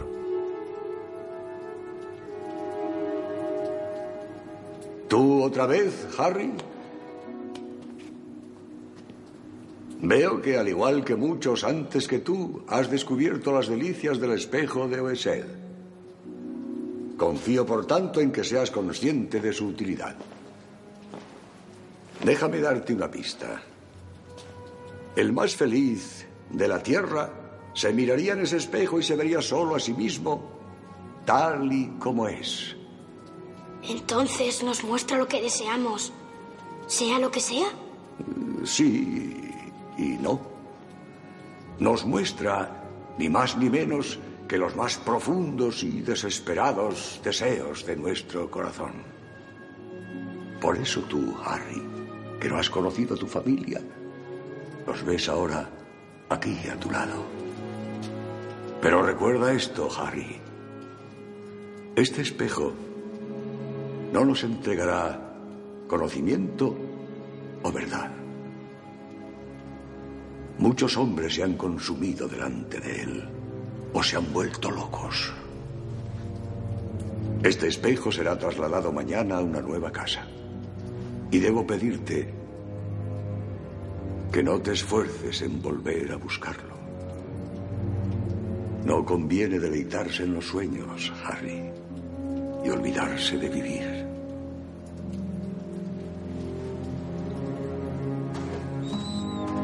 Es otro día. Una espesa capa de nieve cubre Hogwarts. Harry camina por el patio del colegio con su lechuza blanca posada en el brazo.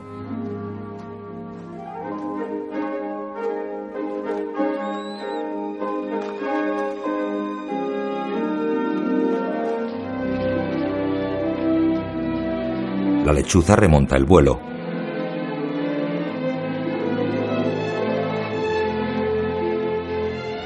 Pasa entre las torres de Hogwarts y se pierde en el cielo.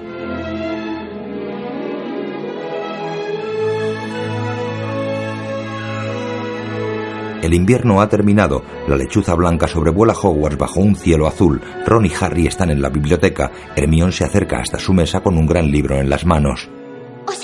Buscar en la sección equivocada. ¿Cómo he podido ser tan estúpida?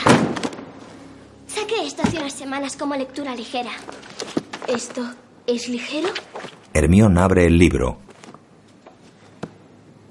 ¡Ah! Lo sabía. Aquí está. Nicolás Flamel es el único descubridor de la piedra filosofal. ¿La qué? En serio, ¿es que no leéis? La piedra filosofal es una sustancia legendaria con poderes asombrosos. Transforma cualquier metal en oro puro y produce el elixir de la vida, que hace inmortal a quien lo ingiere. ¿Inmortal? Eso es que nunca mueres. Ya sé lo que significa. La única piedra que existe en la actualidad pertenece al señor Nicolas Flamel, el renombrado alquimista, que celebró el año pasado sus 665 cumpleaños. Eso es lo que Fluffy guarda en el tercer piso, lo que está bajo la trampilla, la piedra filosofal.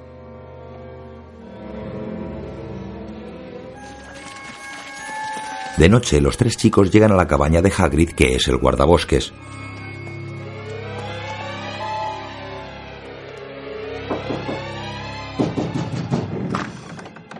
Hagrid, Ah, hola. Lo siento mucho, chicos, pero hoy no tengo cuerpo para diversiones. sabemos lo de la piedra filosofal. Oh, Les deja entrar. Creemos que Snape quiere robarla. Snape. Cielos, no seguiréis dándole vueltas a eso. Sabemos que quiere hacerse con la piedra, pero no sabemos por qué. Snape es uno de los profesores que protege la piedra. No tiene intención de robarla. ¿Qué? Lo que habéis oído. Pero ahora dejadme, hoy estoy un poco preocupado. Un momento. ¿Uno de los profesores? Pues claro, hay más cosas defendiendo la piedra, ¿a que sí? Hechizos, encantamientos. Exacto. Una pérdida de tiempo, en mi opinión. Nadie puede burlar a Fluffy. No hay alma que sepa cómo, excepto yo y Dumbledore. No debí decir eso, no debí decir eso. Hagrid extrae un huevo de dragón de un caldero. Lo deposita sobre la mesa y los chicos se sientan alrededor. Em, Hagrid, ¿se puede saber qué es eso? Eso, pues es... es... eh, Yo ya sé lo que es. Pero Hagrid, ¿cómo lo has conseguido? lo gané a un forastero que conocí en el pub. Y se alegró muchísimo de quitárselo de encima, de hecho. El cachorro de dragón rompe el cascarón. La cría de dragón es como un lagarto con alas y cuernos que se tambalea comenzando a andar sobre la mesa.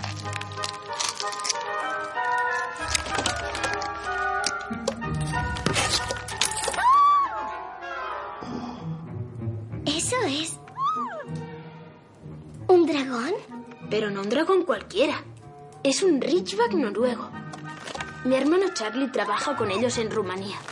¿A qué es una preciosidad? Eh, fijaos, chicos, reconoce a su mami. Hola, Norberto. ¿Norberto? Claro, tiene que tener un nombre, ¿no? Ah, mi Norbertito. Tu. Norberto escupe fuego e incendia la barba de Hagrid. El guardabosques apaga las llamas con la mano. Bueno, aún le falta un poco de práctica.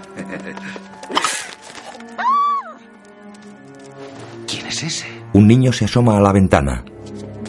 Malfoy. Dios. En los corredores del colegio, Hagrid siempre quiso un dragón. Me lo dijo el día en que le conocí. Es una locura. Y lo peor es que Malfoy lo sabe.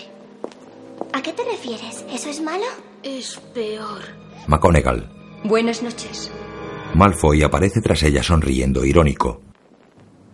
Nada, repito, nada autoriza a un alumno a merodear por la escuela durante la noche. Por tanto, como castigo a vuestros actos, se os descontarán 50 puntos. ¿50? A cada uno. Y para asegurarme de que no vuelva a ocurrir, los cuatro seréis recluidos. Malfoy se pone serio. Disculpe, profesora, tal vez me equivoque, pero creo haber oído los cuatro. No, ha oído correctamente, señor Malfoy. Por honorables que fueran sus intenciones, todos estaban levantados a deshora. Se unirán a sus compañeros ya recluidos. Ahora quienes ríen son Harry y sus amigos. Poco después, los cuatro chicos salen del colegio acompañados por el celador Filch. Qué lástima que no se castigue como antes. Hubo un tiempo en que se castigaba colgando de los pulgares en las mazmorras. Como echo de menos los gritos. Llegan a la cabaña de Hagrid. Esta noche cumpliréis la reclusión con Hagrid. Tiene un pequeño trabajo que hacer dentro del bosque oscuro. Ah. Cuánto lo siento, Hagrid. Oh, Dios bendito, no seguirás pensando en ese dichoso dragón. Hagrid tiene una ballesta en las manos. Norberto se ha ido. Dumbledore lo ha enviado a Rumanía. A vivir en una colonia. Pero eso es bueno, ¿no? Vivirá con los de su especie. Sí, pero ¿y si no le gusta Rumanía? ¿Y si los demás dragones son malos con él? Es solo un bebé, al fin y al cabo. Por amor de Dios, pon los pies en la tierra, amigo. Hoy tienes que adentrarte en el bosque. Y necesitas tener la mente clara. ¿El bosque? Creí que era una broma. No podemos entrar ahí. Los alumnos lo tienen prohibido. Además hay... Hombres lobo. Oh, hay más que hombres lobo entre esos árboles. De eso puedes estar seguro. Buenas noches. El celador vuelve al colegio. Está bien. Andando. Hagrid y los chicos se internan en el bosque. El perro de Hagrid, grande y bonachón, va con ellos.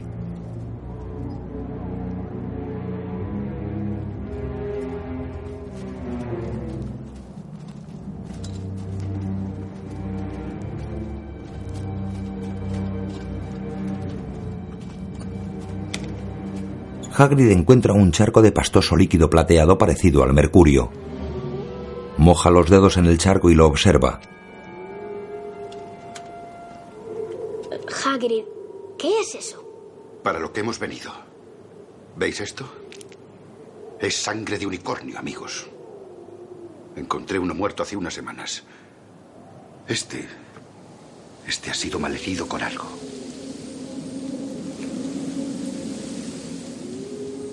Miran tensos a su alrededor. Así que es nuestra misión encontrar al pobre animal. Ron, Hermión, vosotros venís conmigo. De acuerdo. Y tú, Harry, tú irás con Malfoy.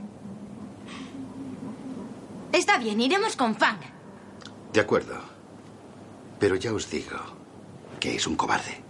Es el perro de Hagrid. Poco después, Verás cuando mis padres se enteren de esto. Estaría para sirvientes. Si no me equivoco, Draco, te veo algo asustado. No estoy asustado, Potter. ¿Has oído eso? Vamos, Fang. Asustado. Harry y Malfoy, al que también llaman Draco, caminan con el perro. Se internan en una zona del bosque en la que las raíces de los árboles se extienden fuera de la tierra.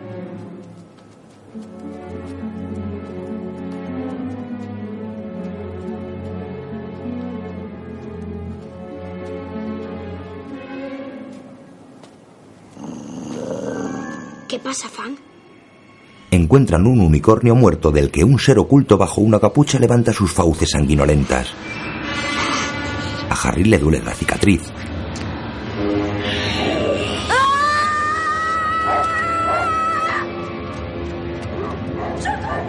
Malfoy se marcha corriendo.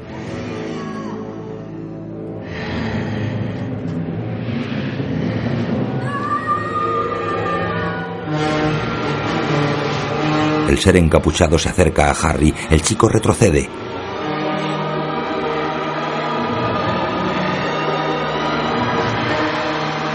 Harry tropieza con la raíz de un árbol y cae al suelo. Las raíces le cortan la retirada.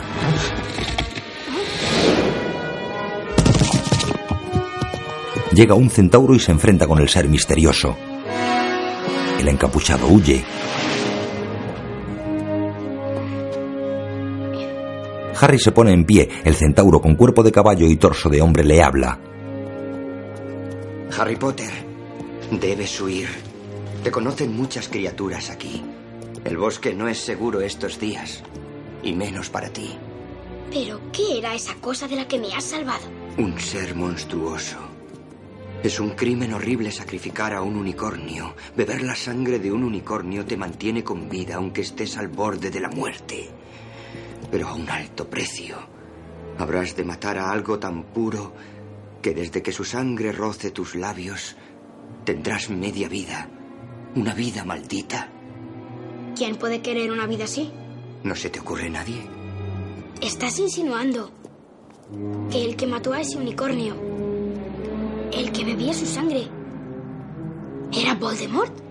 ¿Sabes lo que está oculto en la escuela en este mismo instante, Potter?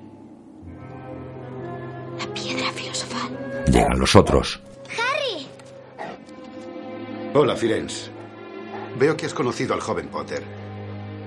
¿Estás bien, Harry? Harry Potter, aquí ya te dejo. Ahora estás a salvo. Buena suerte. Firenze se va. Poco después en el salón de Gryffindor. ¿Estás diciendo que quien tú sabes se encuentra ahí fuera, en el bosque? Pero está débil. Se alimenta de unicornios. ¿No os dais cuenta? Estábamos equivocados. Snape no quiere la piedra para él. Quiere la piedra para Voldemort. Con el elixir de la vida, Voldemort se fortalecerá. Y... regresará. Pero si volviera, ¿crees que intentaría matarte otra vez? Creo que de haber podido me habría matado esta misma noche. Y yo que estaba preocupado por mi examen de pociones. Un momento. Estamos olvidando algo. ¿Cuál es el mejor mago al que Voldemort siempre ha temido? Dumbledore. Mientras Dumbledore siga aquí, Harry, estás a salvo. Estando Dumbledore aquí, no te puede tocar. Es otro día. Los chicos caminan por el patio del colegio.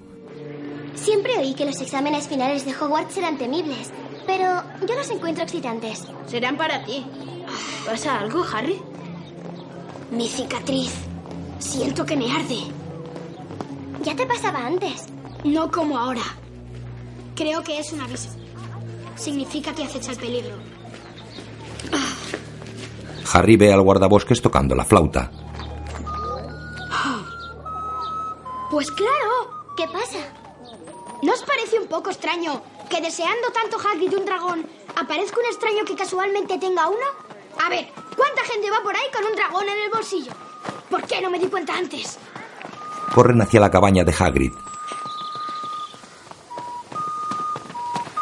Hagrid, quien te dio el huevo de dragón, ¿qué aspecto tenía? No lo sé, no le vi la cara, no se quitó la capucha. ¿Ese hombre y tú no hablasteis de nada?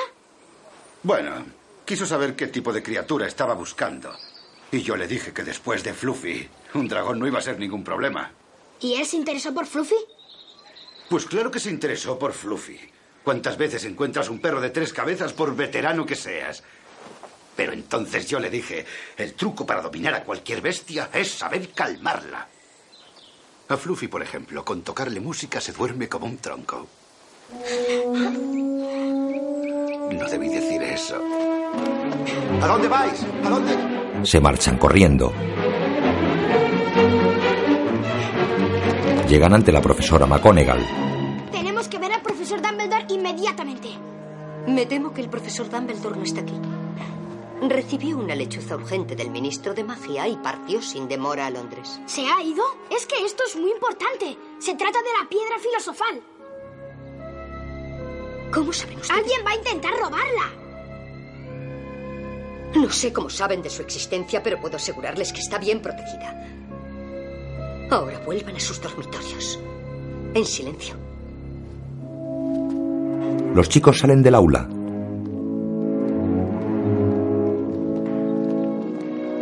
No era un extraño quien estuvo con Hagrid, era Snape. De modo que ya sabe cómo anular a Fluffy. Y como Dumbledore no está... Buenas tardes. Snape. ¿Qué hacen tres jóvenes Gryffindor como vosotros paseando aquí dentro en un día así? Em, esto... Es... Tened Estábamos... mucho cuidado. Podrían pensar que estáis tramando algo. Snape se marcha.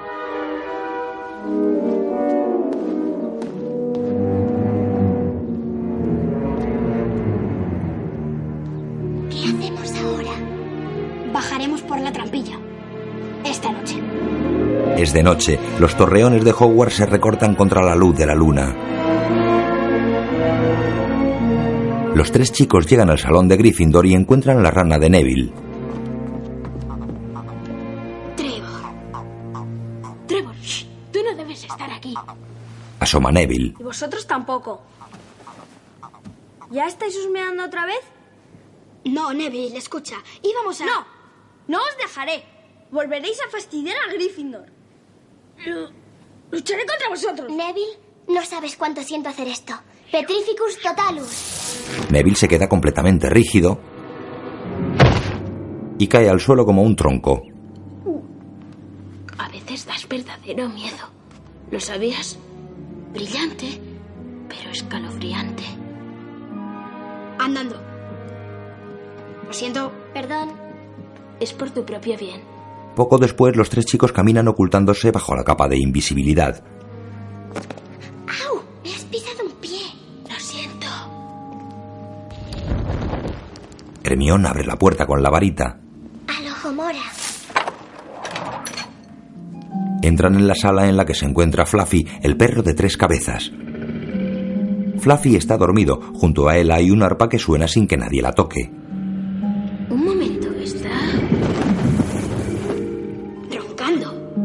Se quitan la capa y se hacen visibles. Snape ya ha pasado por aquí. Lo ha dormido con el arpa. ¿Cómo le apesta el aliento? Debemos apartar la zarpa. ¿Qué? Vamos. Apartan la pata de Fluffy que está sobre la trampilla.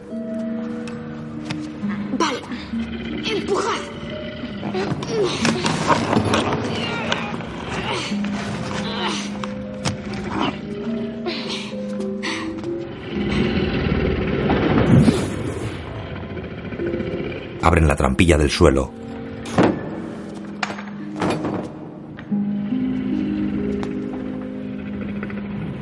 Yo entraré primero.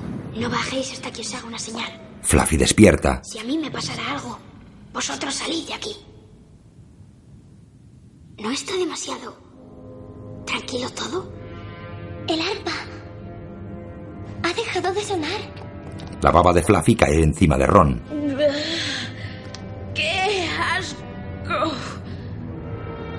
Ven las tres cabezas de Fluffy enseñando los dientes. Se tiran por la trampilla.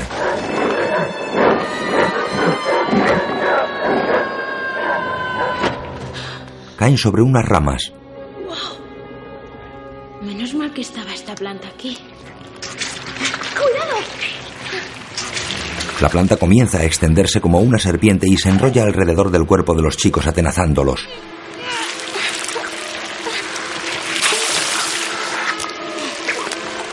No os mováis.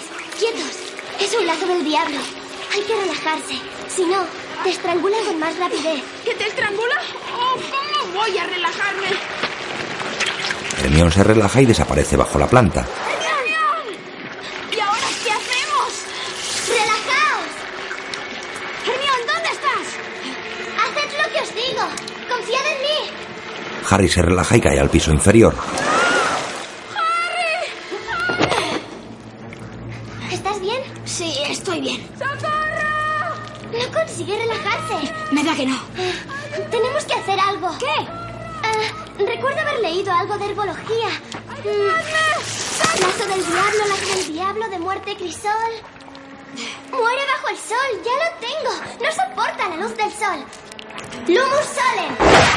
Rayo de sol sale de la varita de Hermión. Las ramas comienzan a encogerse. Ron queda liberado y cae. Ron, ¿estás bien? Sí. Vale. Uh, suerte que no cundió el pánico. Suerte que Hermione atiende en herbología. ¿Qué es eso? No lo sé. Parece un aleteo. Entran en otra sala y ven encima de ellos docenas de objetos voladores.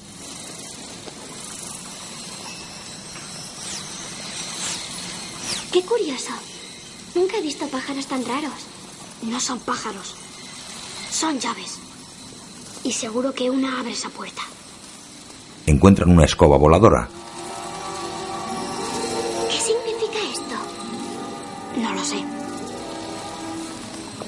Ron saca su varita y se dirige hacia la puerta de salida.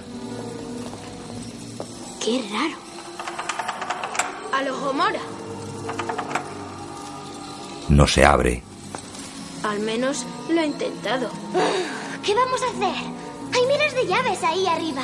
La que buscamos debe ser vieja, quizá oxidada como el picaporte. ¡Ahí! ¡La veo! La que tiene una la rota.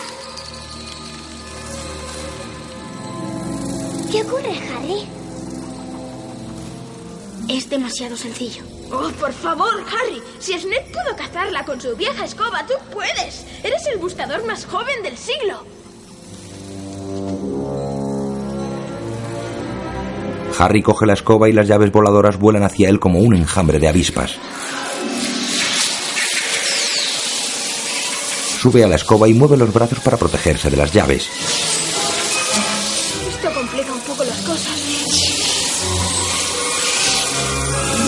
Harry remonta el vuelo. Persigue a la llave que tiene una ala rota.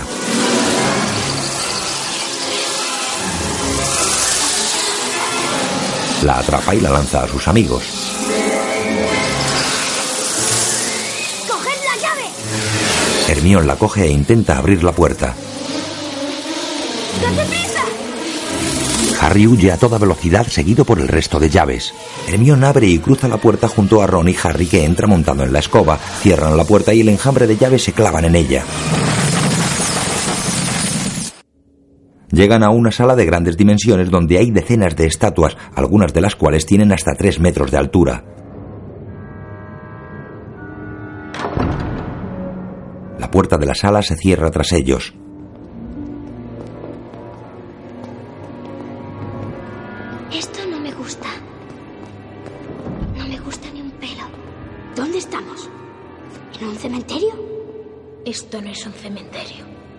Se adelanta y observa la estancia.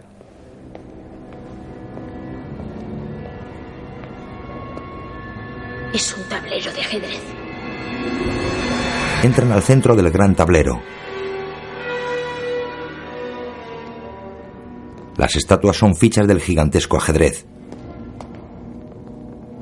Hay una puerta. Se dirigen hacia la puerta.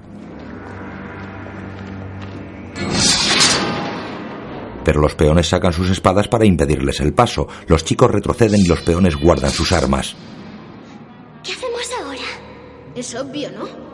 Debemos cruzar jugando. De acuerdo. Harry, ponte en el hueco del alfil. Hermione, tú de torre junto a la reina. Y yo seré el caballo. Se colocan en sus posiciones. Ron sube a un caballo.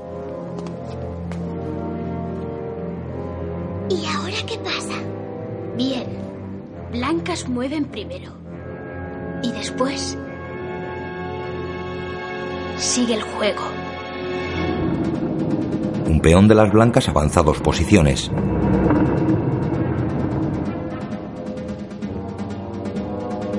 Ron, imagino que esto no será como el ajedrez mágico, ¿verdad? Tú ahí, en el T5.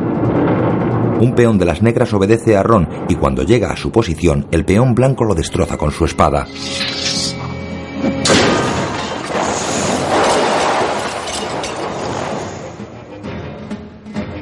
Sí, Hermione.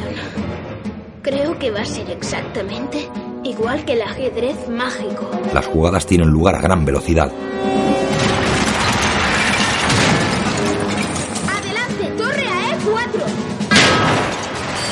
Las figuras se destrozan unas a otras. Peón a C3. Caen peones, alfiles, caballos.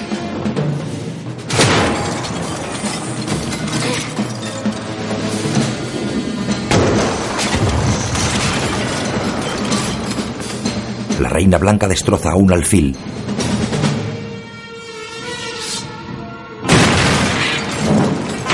Poco después destroza a una torre.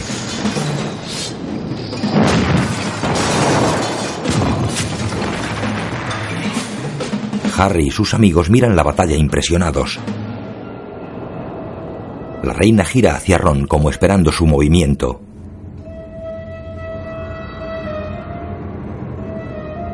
Un momento. Lo entiendes, ¿no, Harry? Cuando yo mueva mi pieza, La reina me comerá. Y tú podrás dar jaque al rey. No. ¡Ron, no! ¿Qué pasa? Se quiere destruir a sí mismo. No, no puede. Debe de haber otra manera. ¿Queréis impedir que Snape se haga con la piedra o no? Harry, tú eres el que tiene que seguir adelante, lo sé. Ni yo, ni Hermión, sino tú. Harry asiente.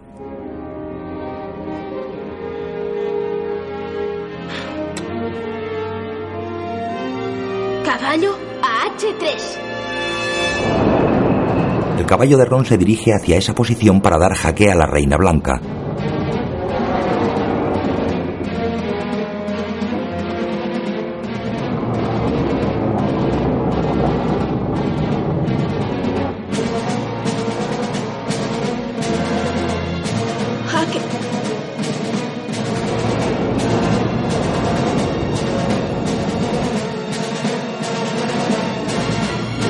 Reina Blanca se acerca al caballo negro. Ron la mira angustiado.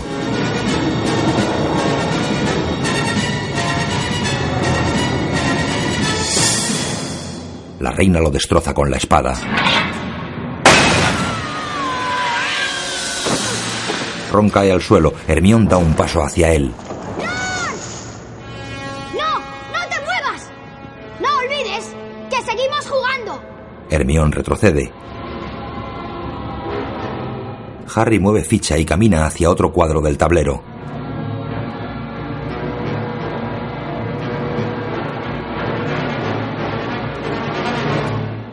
Jaque mate. El rey blanco deja caer la espada.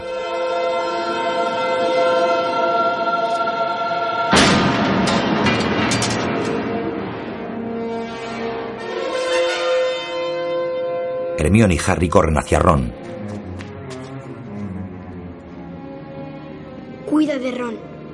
Después ve a la lechucería. Envía un mensaje a Dumbledore. Ron tiene razón.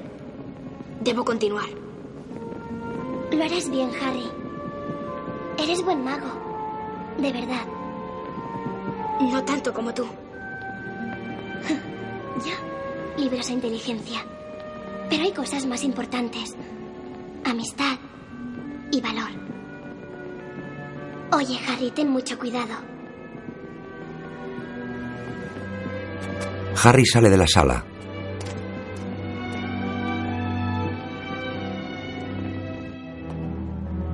Baja una larga escalera.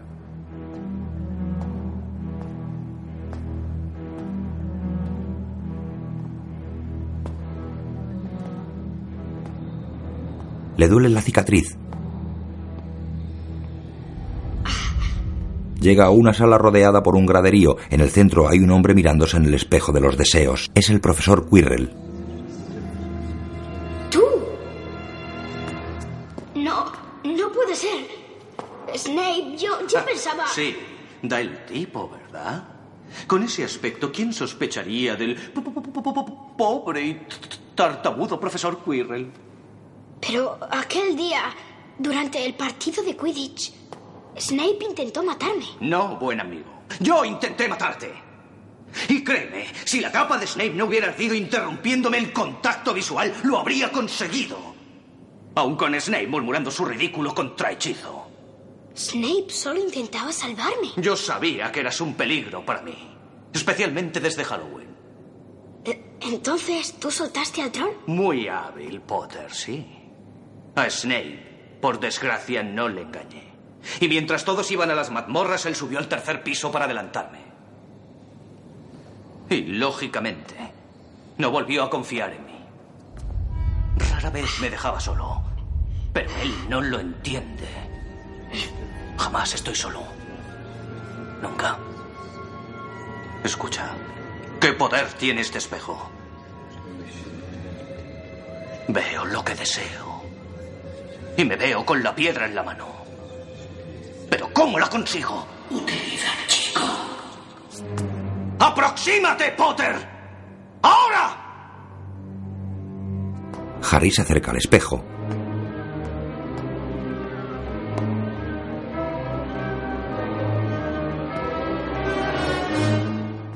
Dime, ¿qué es lo que ves?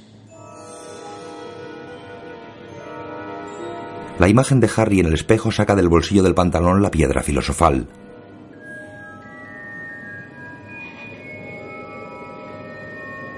La imagen de Harry hace un guiño y vuelve a guardarse la piedra. Harry se toca el pantalón y comprueba que tiene la piedra. ¿Qué es? ¿Qué es lo que ves? Le estoy dando la mano a Dumbledore. He, he ganado la copa de la casa. Miente. ¡Di la verdad! ¿Qué es lo que ves? Déjame hablar con él. Maestro, aún no estás bastante fuerte. Me sobra fuerza para esto. El profesor Quirrell se quita el turbante.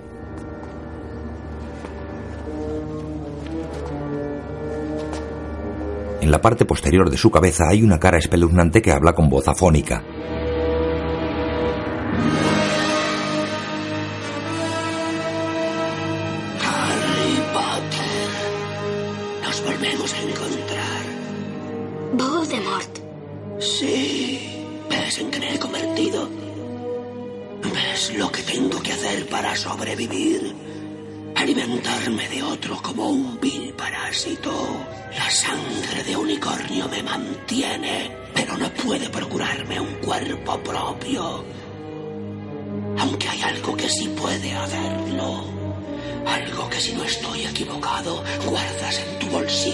Harry huye.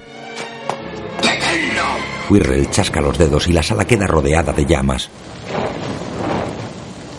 No seas tonto. ¿Para qué sufrir una horrible muerte si puedes unirte a mí y vivir? ¡Jamás! Valeroso. Tus padres también lo eran. Dime, Harry, ¿te gustaría volver a ver a tu madre y a tu padre? Juntos podemos hacer que vuelvan. Solo pido una cosa a cambio. Harry ve a sus padres en el espejo y saca del bolsillo la piedra filosofal. Así es, Harry.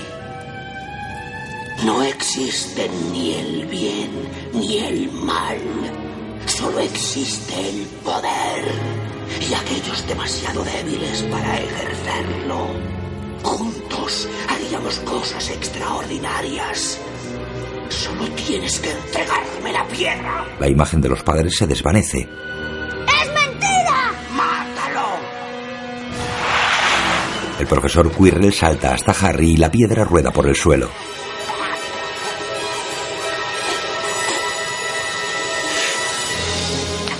Harry agarra la mano de Quirrell y se la quema y desintegra.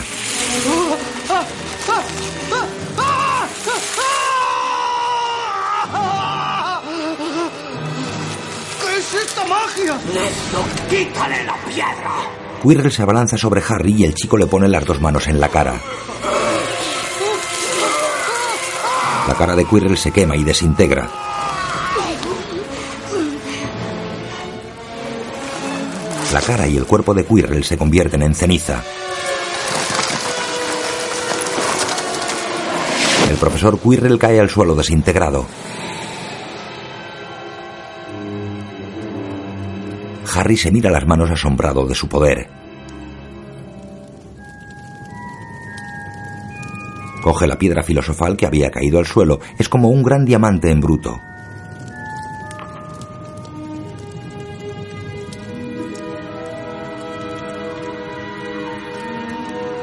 Una extraña energía sale del cuerpo descompuesto de Quirrell. Es una nube de humo que adopta la forma de la cara de Voldemort.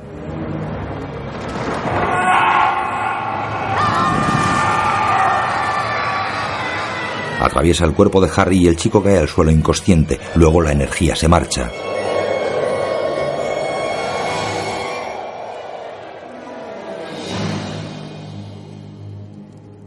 Harry queda tumbado en el suelo con la piedra filosofal en la mano.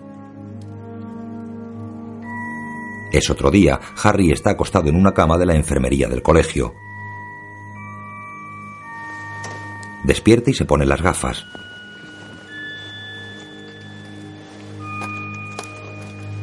Ve muchos regalos a su alrededor.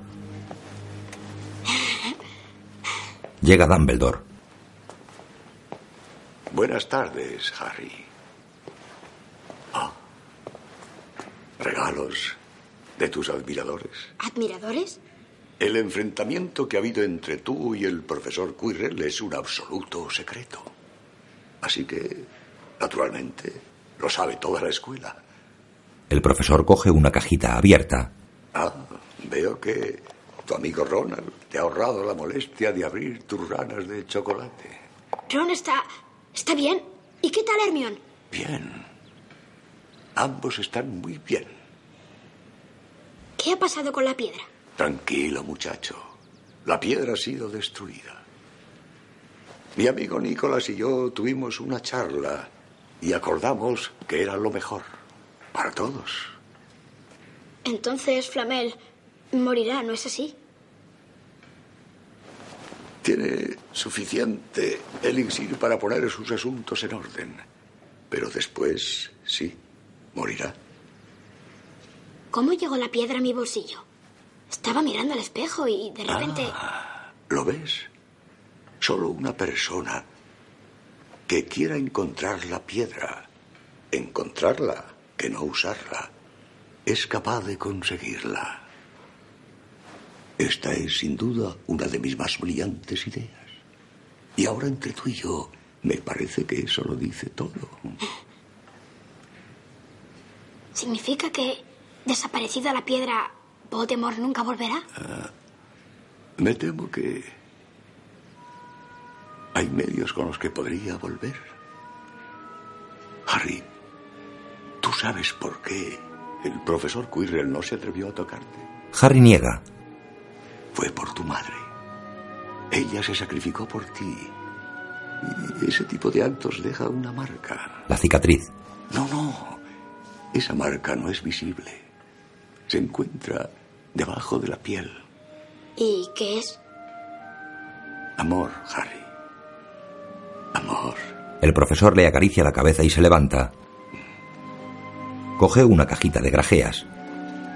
Ah, grajeas Bertibol de las de todos los sabores. Fui muy desafortunado en mi juventud al dar con una de sabor a vómito. Desde entonces casi he perdido el gusto por ellas. Pero creo que puedo encontrar una de sabor a toffee. ¿Ah? No está mal. Cerumen. Se va. Poco después, Harry encuentra a sus amigos en el vestíbulo del colegio.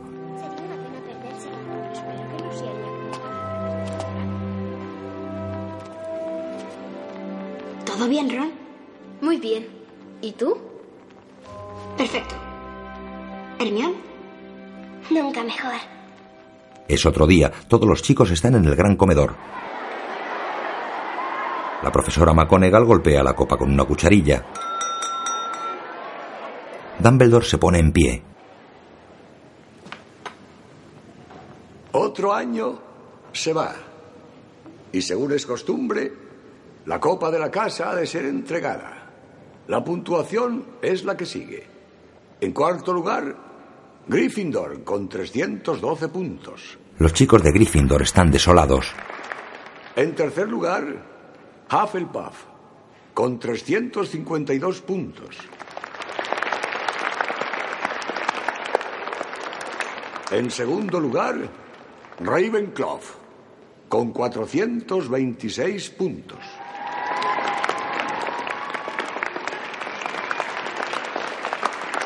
Y en primer lugar, con 472 puntos, la casa Slytherin.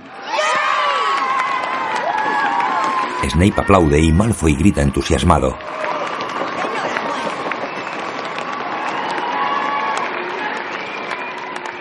Sí, sí, bien hecho, Slytherin. Enhorabuena. Sin embargo, acontecimientos recientes deben ser tenidos en cuenta. Y tengo que conceder unos puntos de última hora. A la señorita Hermione Granger, por el uso de la fría lógica, cuando otros estaban en peligro, 50 puntos. Gryffindor se anima y Malfoy se torna serio. Segundo, al señor Ronald Weasley por la mejor partida de ajedrez que Hogwarts ha presenciado en su larga historia. 50 puntos. Y tercero, al señor Harry Potter por su temple e incuestionable valor. Recompenso a la casa Gryffindor con 60 puntos.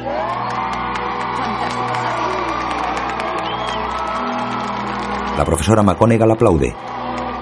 Empatamos con Slytherin. Y para finalizar, hace falta mucho coraje para enfrentarse a los enemigos, pero mucho más para hacerlo contra los amigos. Premio por ello, con 10 puntos, al señor Neville Longbottom.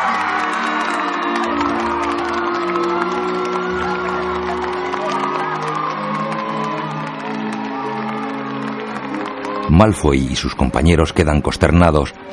Así pues, y si mis cálculos no son erróneos, me parece que hay que hacer un pequeño cambio en la decoración. Las banderas de Slytherin que penden del techo cambian por las de Gryffindor. Gryffindor gana la copa de la casa. Hagrid aplaude. Los chicos de Gryffindor lanzan sus sombreros puntiagudos al aire. Malfoy se quita el suyo enfadado.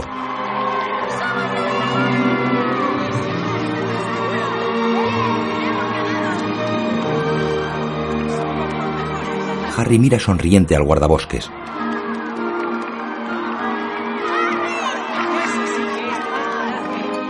En la estación de Hogwarts, Vamos, daos prisa llegaréis tarde. Vamos. El tren se va. Vamos, deprisa. Hermione se despide de Hagrid. Venga, Harry. Un momento. Harry se acerca al guardabosques. Pensé que ya te ibas sin despedirte, muchacho. Le entrega un álbum de fotos. Esto es para ti. Harry lo abre y ve una fotografía de sus padres y el de pequeño. La foto es una imagen en movimiento como una grabación en vídeo.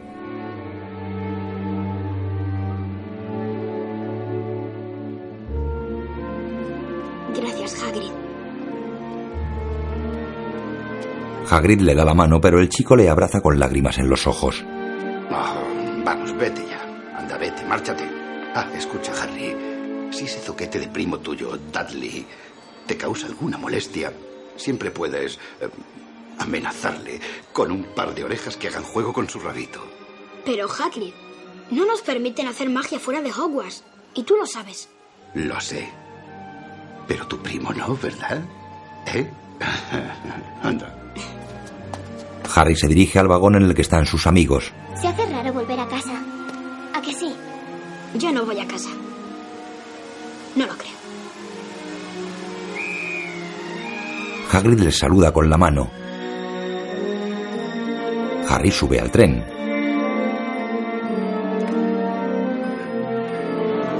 El tren de Hogwarts se aleja de la estación mientras Harry se despide con la mano del corpulento guardabosques. Al fondo quedan los altos torreones de Hogwarts.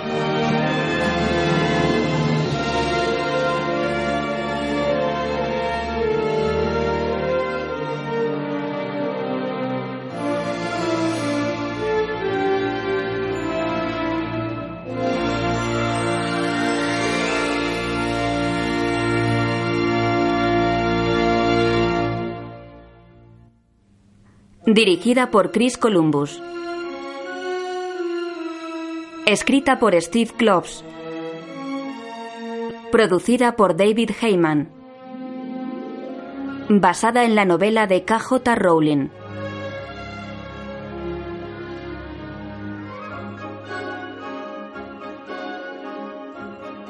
Productor ejecutivo Duncan Henderson. Director de fotografía John Seal. Diseño de producción Stuart Craig. Editado por Richard Francis Bruce. Música de John Williams. Supervisor de efectos visuales Robert Legato. Diseño de vestuario Judiana Makovsky.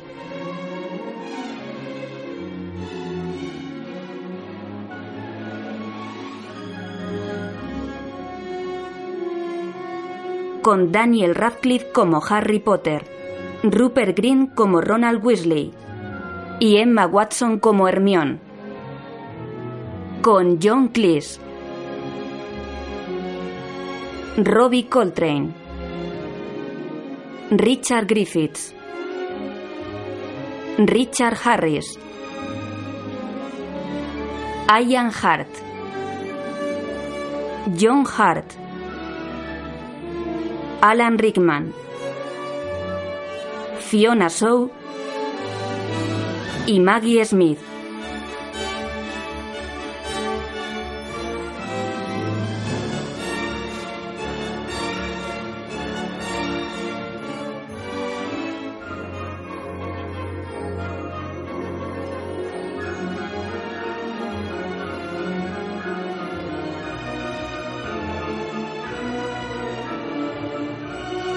Una película de Chris Columbus.